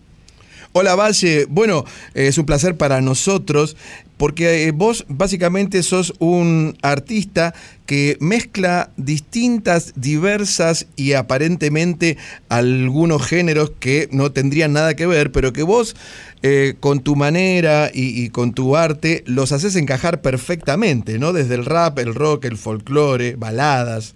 ¿Cómo es esto? Sí, absolutamente, yo creo mucho en lo que decía Mercedes Sosa, que ella siempre comentaba que cantaba canciones y, y no, y no géneros, con lo cual, bueno, un poco mi carrera va hacia ese lado y, y me parece que, que, bueno, que son cosas que conviven bien. ¿Y cuándo empezó esta mm, inquietud tuya de hacer fusiones y no quedarte en un solo lugar? Empezó desde el primer disco, que es un disco bastante ecléctico que saqué en 2017, que, cu- eh, que cuenta con la participación de, de León Gieco, eh, este, en un tema muy lindo que se llama Llaves sin candados, que le escribí a mi abuelo. Y, y siempre tuve esa visión, eh, fui pasando por diferentes géneros. El último disco que saqué es un disco netamente de folclore. Entiendo por lo que decís eh, de llaves sin candados que tu abuelo eh, fue o es una figura importante para vos. Sí, sí, sí, absolutamente. Y, y histo- digamos, la canción habla de lo que es eh, cómo mi papá fue atravesando eh, después de que, de, de, bueno, de, de que él partió, digamos, y que al principio era mucha tristeza, pero después con el tiempo ese recuerdo se fue transformando en algo positivo. eh, y bueno, habla un poco de eso, de que las ausencias con el tiempo las recorremos con nostalgia, pero también de una manera feliz. ¿Y, y cómo fue la, eh, eh, eh, la posibilidad de tener a León Gieco en este tema? Mirá, yo tuve la posibilidad de acercarle el material, era una canción que a mí me parecía que, que ta- tanto por la letra y el estilo iba a ir muy bien con lo que con lo que él hace, igual él, en general canta bien cualquier cosa. Y bueno, se recontracopó, grabó armónica, eh, voces, este, terminó produciendo gran parte de la canción en cuanto a lo vocal y bueno, la verdad que es todo el tiempo tirando chistes, anécdotas, es, es increíble la experiencia de estar con él. Claro, ¿sabes por qué te lo pregunta Eduardo Valle? Porque nosotros siempre decimos que León Gieco tiene una generosidad y una capacidad además para compartir eh, una grabación con artistas de todo nuestro país que es realmente asombrosa. Vamos a decir que ese disco se llamó y se llama Il. ¿Por qué le pusiste ese nombre? Exactamente, sí se llama ahí porque bueno, eh, Valle es mi apodo de toda la vida, este, que viene bueno, de mis amigos eh, con, mucho cariño y a veces me decían Kid Valle también. Entonces bueno, hacer mi primer disco dije vamos a ponerle así y, y bueno, así quedó. Y el segundo disco va por otro lado, tiene otro nombre diferente. Está bien la aclaración, porque nosotros te íbamos a preguntar por qué te llamabas Valle. Y el segundo disco se llama La Ilusión. Exactamente, sí, que es el tema que, que abre el disco, que me parece es un, un lindo tema. Y, y bueno, to- estoy haciendo un cuarto disco ahora que todavía no tengo el nombre, pero que seguramente va a dar luz el año que viene. Y a- acá en este disco eh, tenés una versión de Razón de Vivir que la grabaste junto al negro Heredia, Víctor Heredia.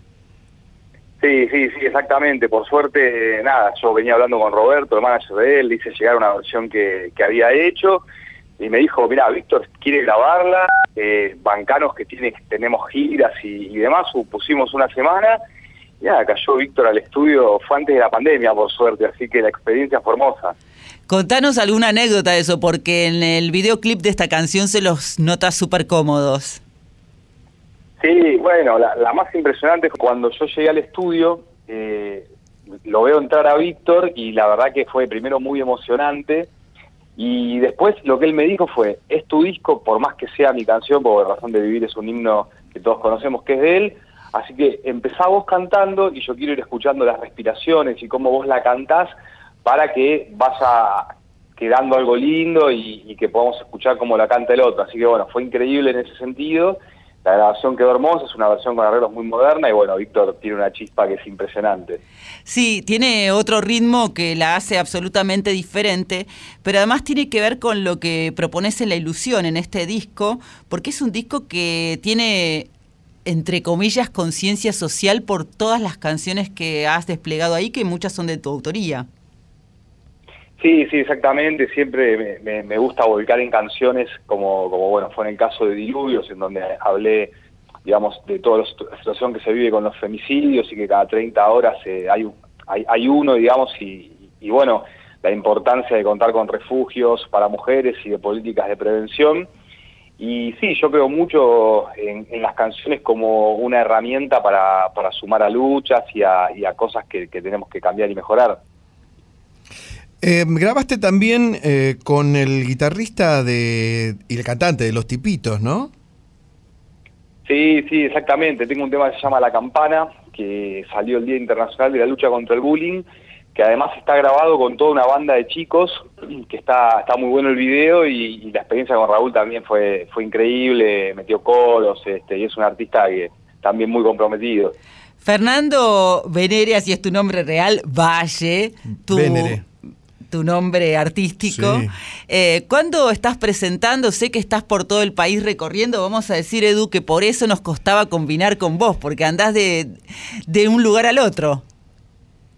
Sí, justamente este viernes, este viernes 13, voy a estar presentándome acá en Capital Federal, en Santos Bar, a las 20 horas, que también toca Rodrigo Alcaraz y Irina Rivero. Va a estar buenísima la fecha y las entradas están por Passline.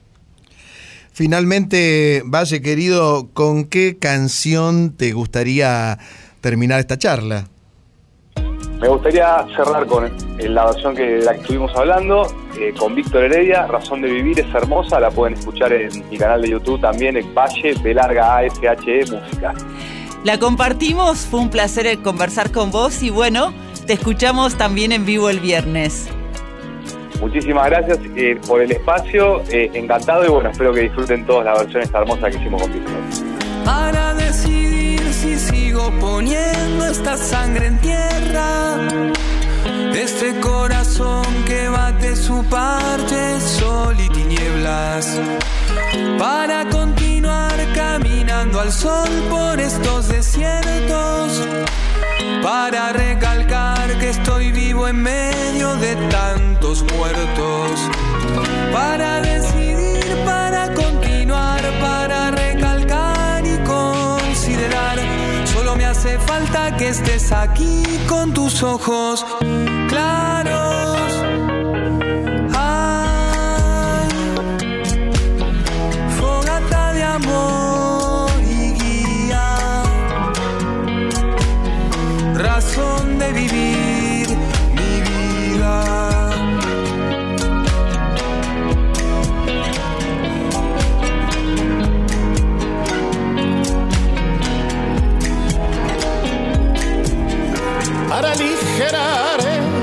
Duro peso de nuestros días, esta soledad que llevamos todos, islas perdidas, para descartar esta sensación de perderlo todo, para analizar por dónde seguir y elegir el modo para aligerar, para descartar, para analizar y considerar. Solo me hace falta que estés aquí con tus ojos claros. Ay. Fogata de amor y guía. Razón de vivir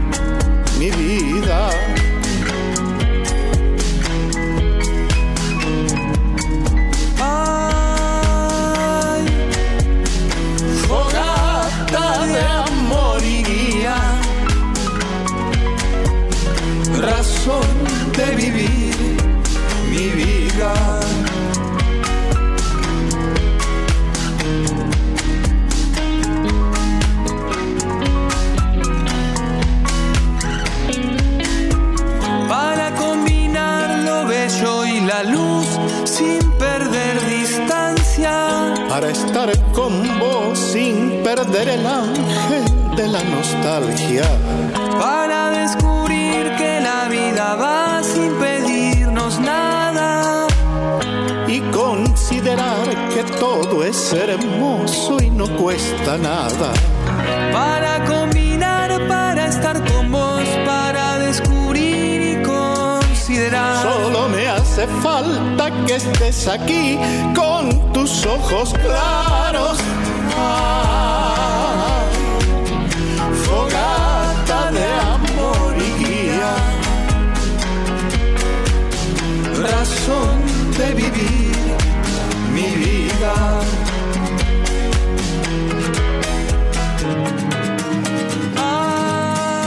Hermosa esta versión del tema Razón de Vivir, que es una canción de Víctor Heredia. También lo estábamos escuchando ahí a, a nuestro querido negro. Que esta canción originalmente la grabó Víctor en su disco Coraje del año 1985. Y tiene una historia, porque en realidad está dedicada a una mujer que fue muy importante en la vida de Víctor Heredia, su segunda esposa. Mire. Y mm, bueno, qué lindo cuando alguien puede expresar de esta manera eh, los sentimientos que otra persona le provoca. Y qué lindo también porque nos quedamos todavía un ratito más y viene un bloquecito emocionante, diría yo. Neuken,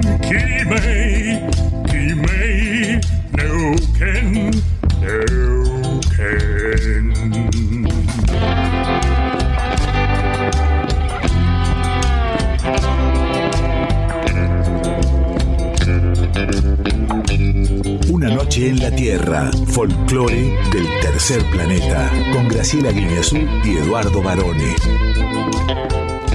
Profe, profe, profe. Llega uno de los días más emotivos, emocionales, sentimentales que a todo ser humano nos atañe particularmente porque se viene el Día de la Madre el próximo domingo. En este fin de, como decíamos al comienzo de Una Noche en la Tierra, XXXXL, eh, el domingo justamente se celebra el Día de la Madre aquí en nuestro país y es un día de celebración para aquellos que tienen a su mamá y también para aquellos que no la tenemos ya Por con supuesto. nosotros físicamente. Físicamente, claro. Qué mm, personaje tan especial la madre, porque a diferencia del padre, ¿no? Eh, eh, bueno, por lo menos en las sociedades eh, occidentales, eh, judeocristianas también se podría decir, la madre cumple un papel que a diferencia del papá es la famosa dadora de vida, es la que abre la puerta, ¿no? Para que uno llegue a este lugar tan hermoso que es el planeta Tierra. Y la mamá, como también se le dice por la dimensión de esto que vos estás comentando, Edu, tiene muchísimas canciones, autores, versiones canta, cantantes mujeres, cantantes hombres, niños, niñas que le ponen la voz también para, para hablar de, de la importancia de la mamá. ¿Cómo era tu mamá, varones? Uy, mi mamá, eh, bueno, mi mamá era una italiana, era italiana, ella había nacido en una aldea de Campobasso, vicino a Roma, cerca de Roma, que se llamaba, la aldea se llamaba la, la Roca Sicura, que era la Roca Segura, porque había habido unas décadas atrás un terremoto, pero la aldea estaba sentada sobre una enorme roca, entonces no se destruyó gracias a, la roca que los cuidó. Entonces la, la aldea se llamaba la, la Roca Sicura. Y por supuesto era una inmigrante que llegó acá a los seis años. Cuando llegaban los inmigrantes en esa época, no lo mandaban al Sheraton, lo mandaban al medio del campo, lejos, lejos, lejos. A ella, a sus hermanos y a su papá los mandaron a González Chávez, medio del campo, y se tuvieron que hacer eh, gauchos, le diría. Por supuesto, cuando llegaron eran los gringos, ¿no? Venían de una aldea, con lo cual no tenían ni idea de lo que era eh, la siembra, el cultivo, el ganado, y hubo que hacerse de abajo. Entonces ella aprendió, sobre todo, a dos cosas. Hacer economía, ella decía economía de guerra, ¿no? Hay que saber vivir con 100 mil pesos o con un peso. Esa era la consigna. Y después aprendió a cocinar, ¿no? En esa economía de guerra, las comidas más simples, más sencillas, siempre abundantes, por si llegaba alguien, ¿no? Entonces, eh, la mamá italiana, que tiene tanto punto en común con la irish mame, siempre se dice y es verdad, mi vieja siempre hacía esto, amasaba los ravioles. Ella hacía la masa, por supuesto, de tempranito, ¿no? Ya venía el olor del tuco, que le ponía de todo, le ponía cerdo, pollo, carne, todo. Entonces, el tuco ese, uno tenía que tener un estómago forrado en acero inoxidable, porque se comía ese tuco. Si caía al piso el tuco, le hacía un agujero en el piso. Les digo así nomás, ¿no? Entonces hacía los ravioles de verdura y ricota, todo hecho casero. Usted se comía un primer plato que era una especie de fuente. Después venía un segundo plato. Ya ahí uno directamente moría, reventaba.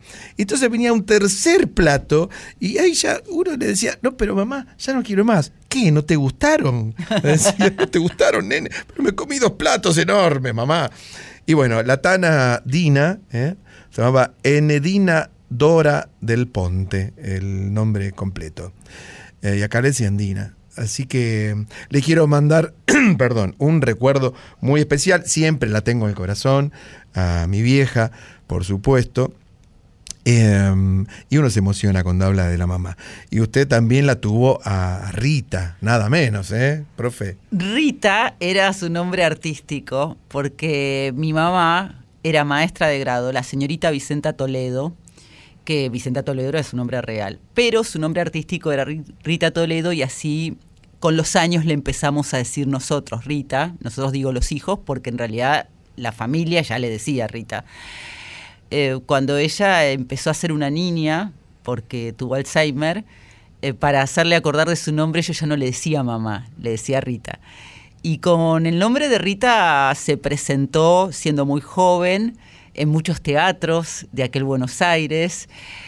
Eh, también era declamadora profesional, tenía una voz preciosa, pero se dedicó a la docencia porque ser actriz en aquella época no era fácil.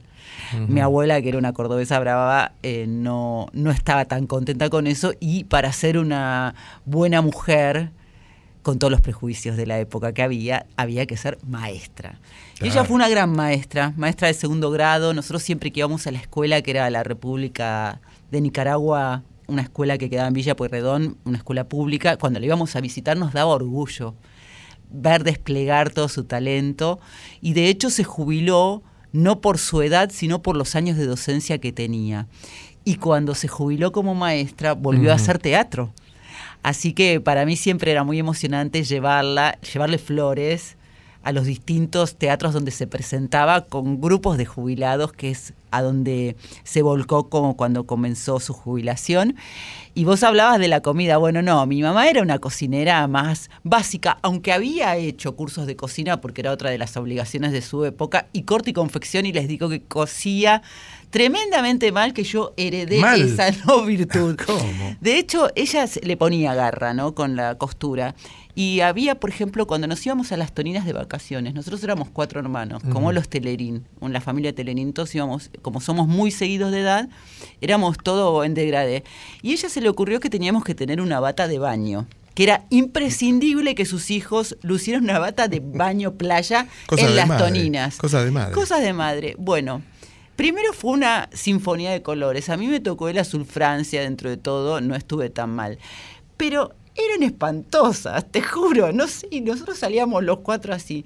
Después mi mamá tenía un problema con el peine, que con, conmigo lo tenía especialmente y me quedaba así los cabellos revueltos para siempre, pero ella era muy moderna y usaba el corte a la garzón, bien cortito, Claro. y siempre lo usó así. Y cocinar, bueno, eh, dije, era más bien básica a pesar de sus estudios, pero los sábados eran sagrados con sus mil, eh, eran papas fritas con huevos fritos, que nos Mm. hacía dos huevos fritos a cada uno, Qué multipliquen por ahora. cuatro. Y era una fiesta, y para nosotros siempre es una fiesta recordarla, porque además tan sabia era Rita, que ella se fue, bueno, ahora se van a cumplir cinco años justamente. Por suerte no vivió la pandemia, porque no hubiera estado bien en ese momento.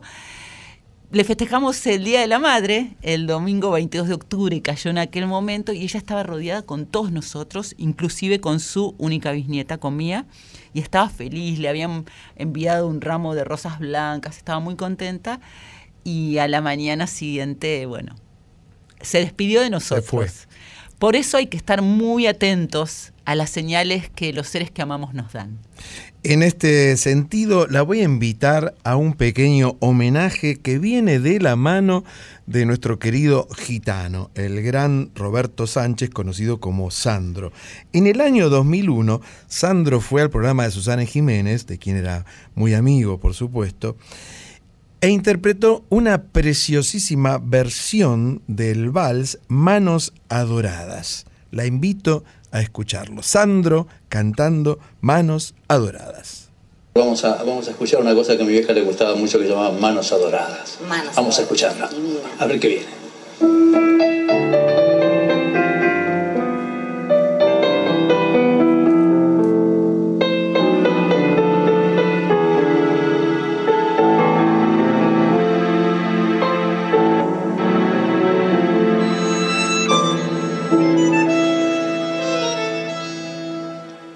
Manos que yo quiero, las manos que venero, no son color de rosa ni tienen palidez.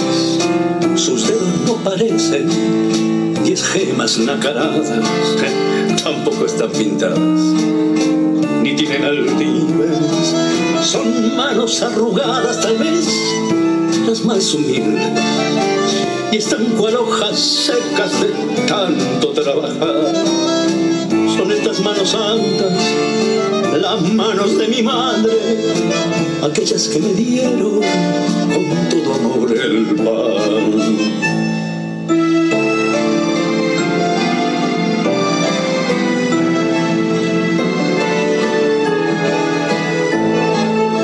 Las manos que yo quiero, las manos de mi madre, ligeras como aves, volando siempre van las manos de mi madre, por dichosas, si no hacen siempre algo, tranquilas nunca están. Oh, rústicas y viejas, qué bellas son tus manos, lavando tanta ropa, cortando tanto pan, corriendo por la casa, la mesa acariciando, buscando en el descanso la aguja y el dedal.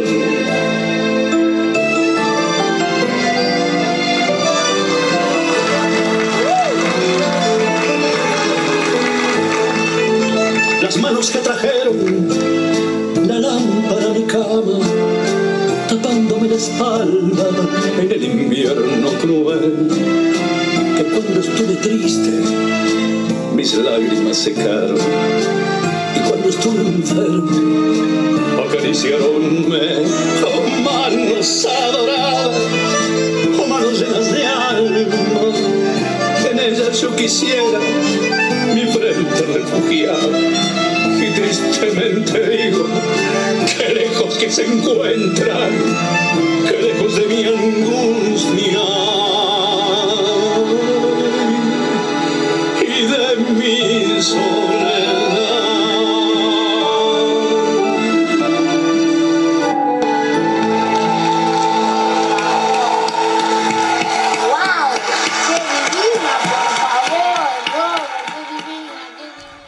Susana estaba muy sorprendida porque no se esperaba esta interpretación de Manos Adoradas. Fue en vivo en su programa en el de Telefe. Él estaba presentando en ese momento el espectáculo El hombre de la rosa. Sí. Y dijo que esta canción, le dijo a Susana, se la dedicaba a su mamá que se llamaba, en realidad le decían Nina. Claro. Y él además la grabó en el disco Sandro para Mamá, que tuvo dos ediciones, el del 2001 y el del 2002. Ujú. Pero él, en el Sandro para Mamá, en realidad todas las canciones, que hay una sola de su autoría, estaban dedicados a Nina. A la mamá, claro. Y claro, y lo compartió con Susana. Qué lindo es este vals, por otra parte. Sí, escúcheme, yo Ay. tengo una anécdota muy graciosa referida a mi madre y Carlos Santana. Escúchela, por favor, voy a tratar de hacer apretada síntesis. En el año 1973 venía Carlos Santana a Buenos Aires. Era el primer artista internacional de rock que llegaba a la Argentina prácticamente. Cuatro años antes, todos hacíamos eh, la fila para ver la película de Woodstock en el Cine Ritz, en la calle Cabildo. Se había producido el festival de Woodstock en eh, el mes de agosto del año 69. Entonces uno iba en patota todos esos años siguientes, subsiguientes, a ver, entre otros, a Carlos Santana en Woodstock. Bueno, venía Carlos Santana con su banda. Yo era mm, bastante más joven de lo que soy ahora. Entonces dije, tengo que ir a verlo al hotel. Se alojaba con su banda en el Sheraton. Entonces, allá voy un domingo al mediodía.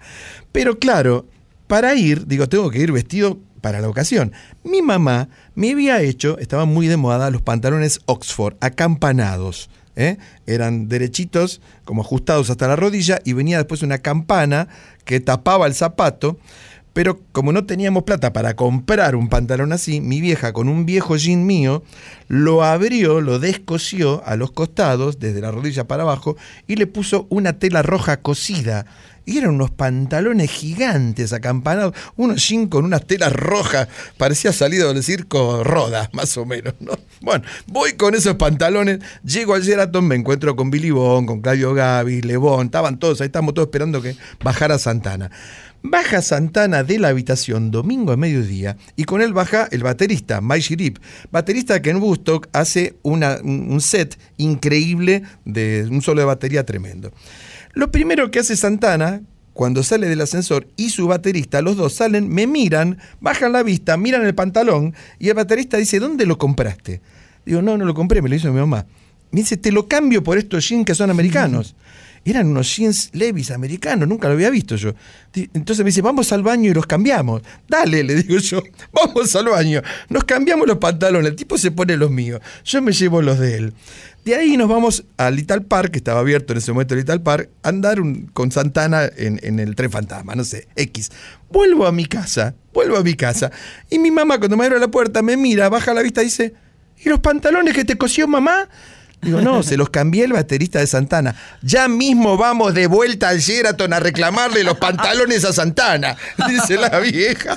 Y yo digo, no, mamá, no puedo hacer eso. Es Santana. ¿no? Bueno, no me habló durante una semana la vieja. Bueno, esa anécdota que está buenísima. Yo tengo otra que participó Barone y tiene que ver con la mamá también, porque si hay alguien que le cantó a la mamá fue Papo. Uh, sí, bueno. Barone Uh, estaba en un tremendo. restaurante, una vez que yo fui presente de esto que voy a contar, con una remera que decía Papo. Viene el mozo, un chico joven, y le dice, qué buena remera que tenés. Y Barone lo mira y le dice, ¿te gusta? Te la cambio. No voy a hacer ningún bullying contra vos, quiero decirte, pero el chico era de contextura física no muy grande. Fueron al baño y se intercambiaron. Barone vino con la remera del chico, del mozo. Era un top, me quedaba como un top. Me como un top. Y el pibe iba con su remera de papo Claro. feliz, totalmente. Bueno, lo quería contar porque me había acordado.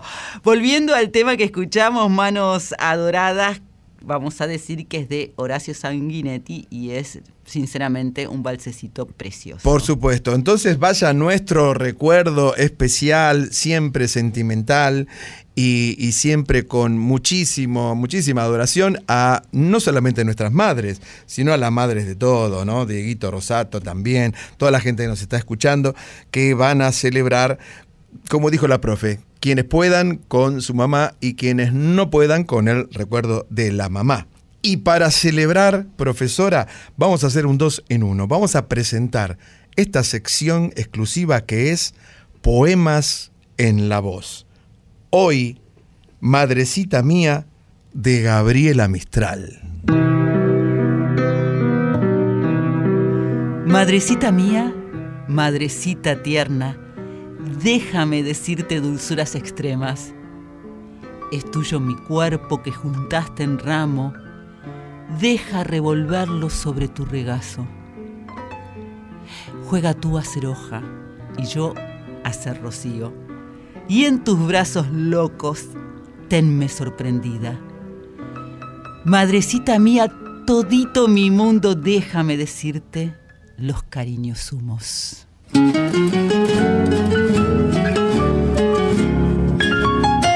Para usted, mi mamá vieja, que me mira desde el cielo, yo le brindo en esta samba mi más sentido recuerdo.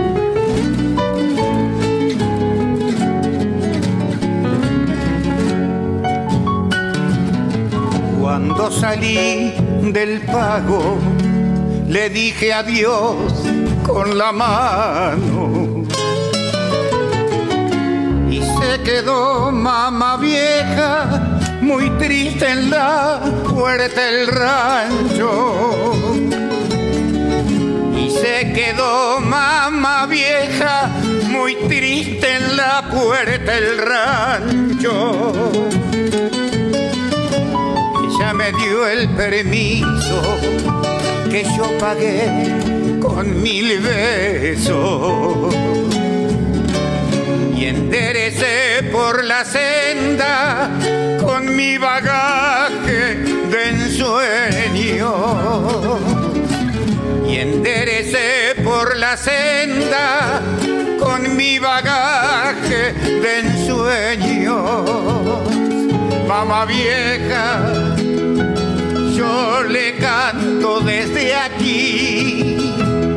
esta samba que una vez le prometí. Zambita y ser la primera pa' que se acuerde de mí. Zambita y ser la primera pa' que se acuerde de mí. Tremendo argentino Luna haciendo esta preciosa versión de Mama Vieja, una samba de Lito Gallardo. Me gustó muchísima esta versión que es del disco Razones. Mira qué título para un disco del año 2006 de Argentino Luna. Y bueno, Lito Gallardo es un poeta, letrista, actor, guitarrista, cantor, compositor. Sí, Argentino Luna era uno de los cantores preferidos de mi mamá, ¿eh? para que usted lo sepa, junto con Beniamino Gigli, con Caruso y con tantos otros, por supuesto. Muy linda versión de Mamá Vieja. Y hablando de estas cuestiones que tienen que ver con las madres y por supuesto con el amor, esta persona de la que vamos a hablar ahora, vos sabés que dijo que amar nos salva la vida, cantar nos salva la vida, escuchar nos salva la vida. Jorge Drexler, Sí, el pasó- uruguayo. Claro, Jorgito Drexler, un, un increíble artista que por primera vez se presentó en el Movistar Arena este pasado fin de semana, llenó dos funciones a tope. Y, y mire, le voy a poner un pedacito de cómo fue el show de Jorge Drexler. Es una canción que tiene otra cosa curiosa porque, porque tiene, tiene, tiene ironía también. Entonces yo no uso mucho de ironía en las canciones. Entonces, este. Y el, el- el compositor en una crisis compositiva, sin cualquier parecido con la fantasía es pura realidad. El, el- compositor desesperado le pregunta al algoritmo ya no lo que tiene que escuchar o dónde tiene que ir, sino dime que debo cantar, oh algoritmo. Sé que lo sabes mejor incluso que yo mismo. ¿no? Entonces este, eh, tiene un estribillo doble, un- uno de los estribillos es ese, el otro dice, ¿quién quiere que yo quiera lo que creo que quiero? Que ahí no tienen por qué meterse a cantar porque es un poco trabalenguas sobre el libre albedrío. Pero el primero sí, pueden cantarlo con nosotros porque dice así. Dime que debo cantar. Oh, algoritmo. Sé que lo sabes mejor.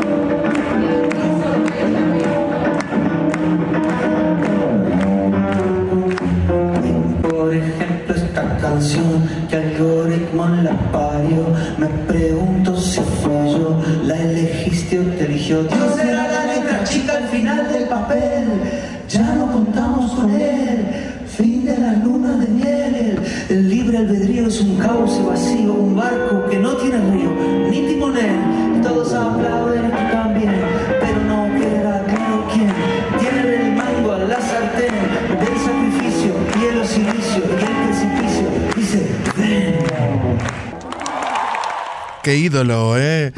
Drexler, uno de los uruguayos que hizo gran carrera aquí en nuestro país.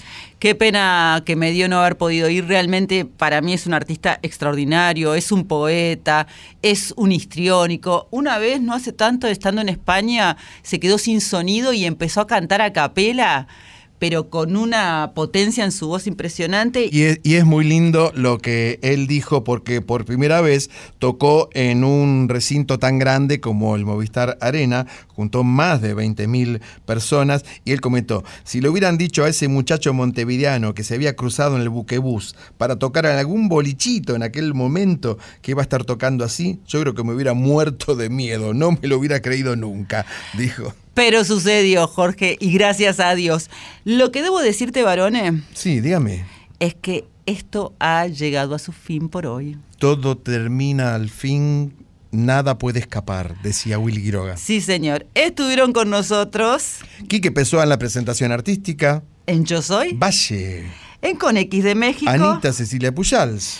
y en el especial que hicimos de la Casa de la Música. Sí, por supuesto. Diego Boris y bueno, también Patricia Sosa, Teresa Parodi, etcétera.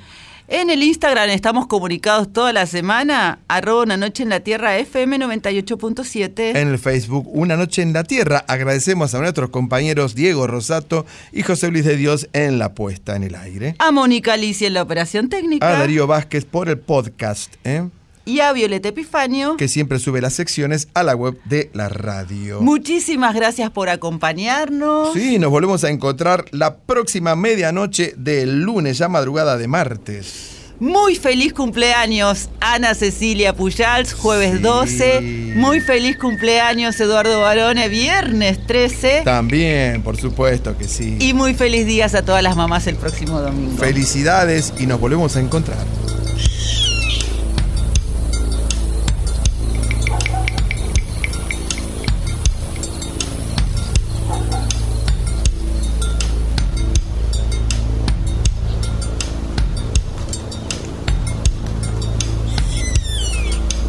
Sol de los arenales.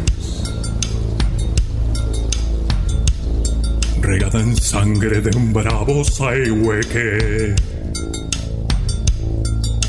Grito que está volviendo en su desbocado otro pehuenche.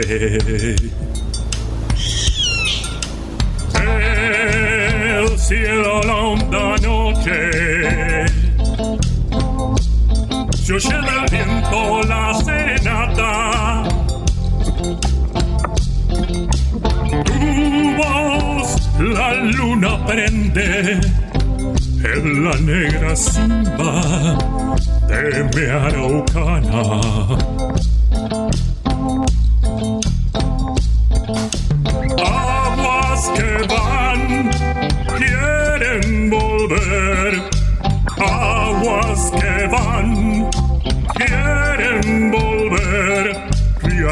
Del campo prendido, Neuquén, Quimei,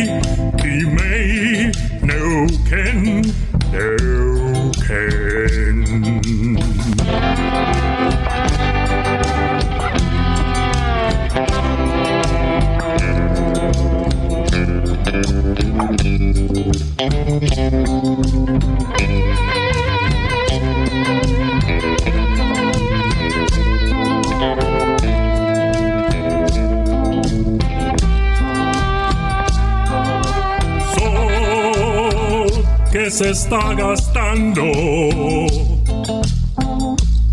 en piedras lajas y turbias corrientes. Beso la sombra india que vuelve crecida de un sueño verde.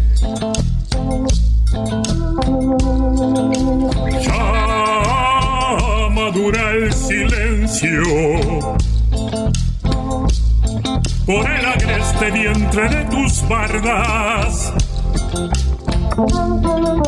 Quieren rayen dormirse, tiemblan sus entrañas enamorada.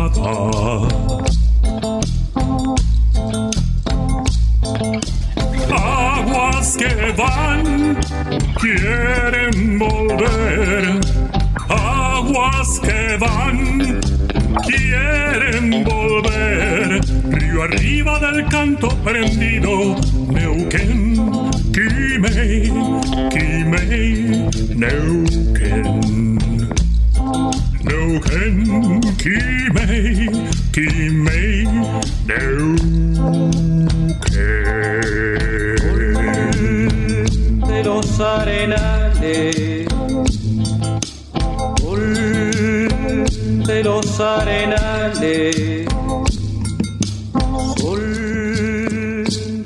arenales, sol de los arenales.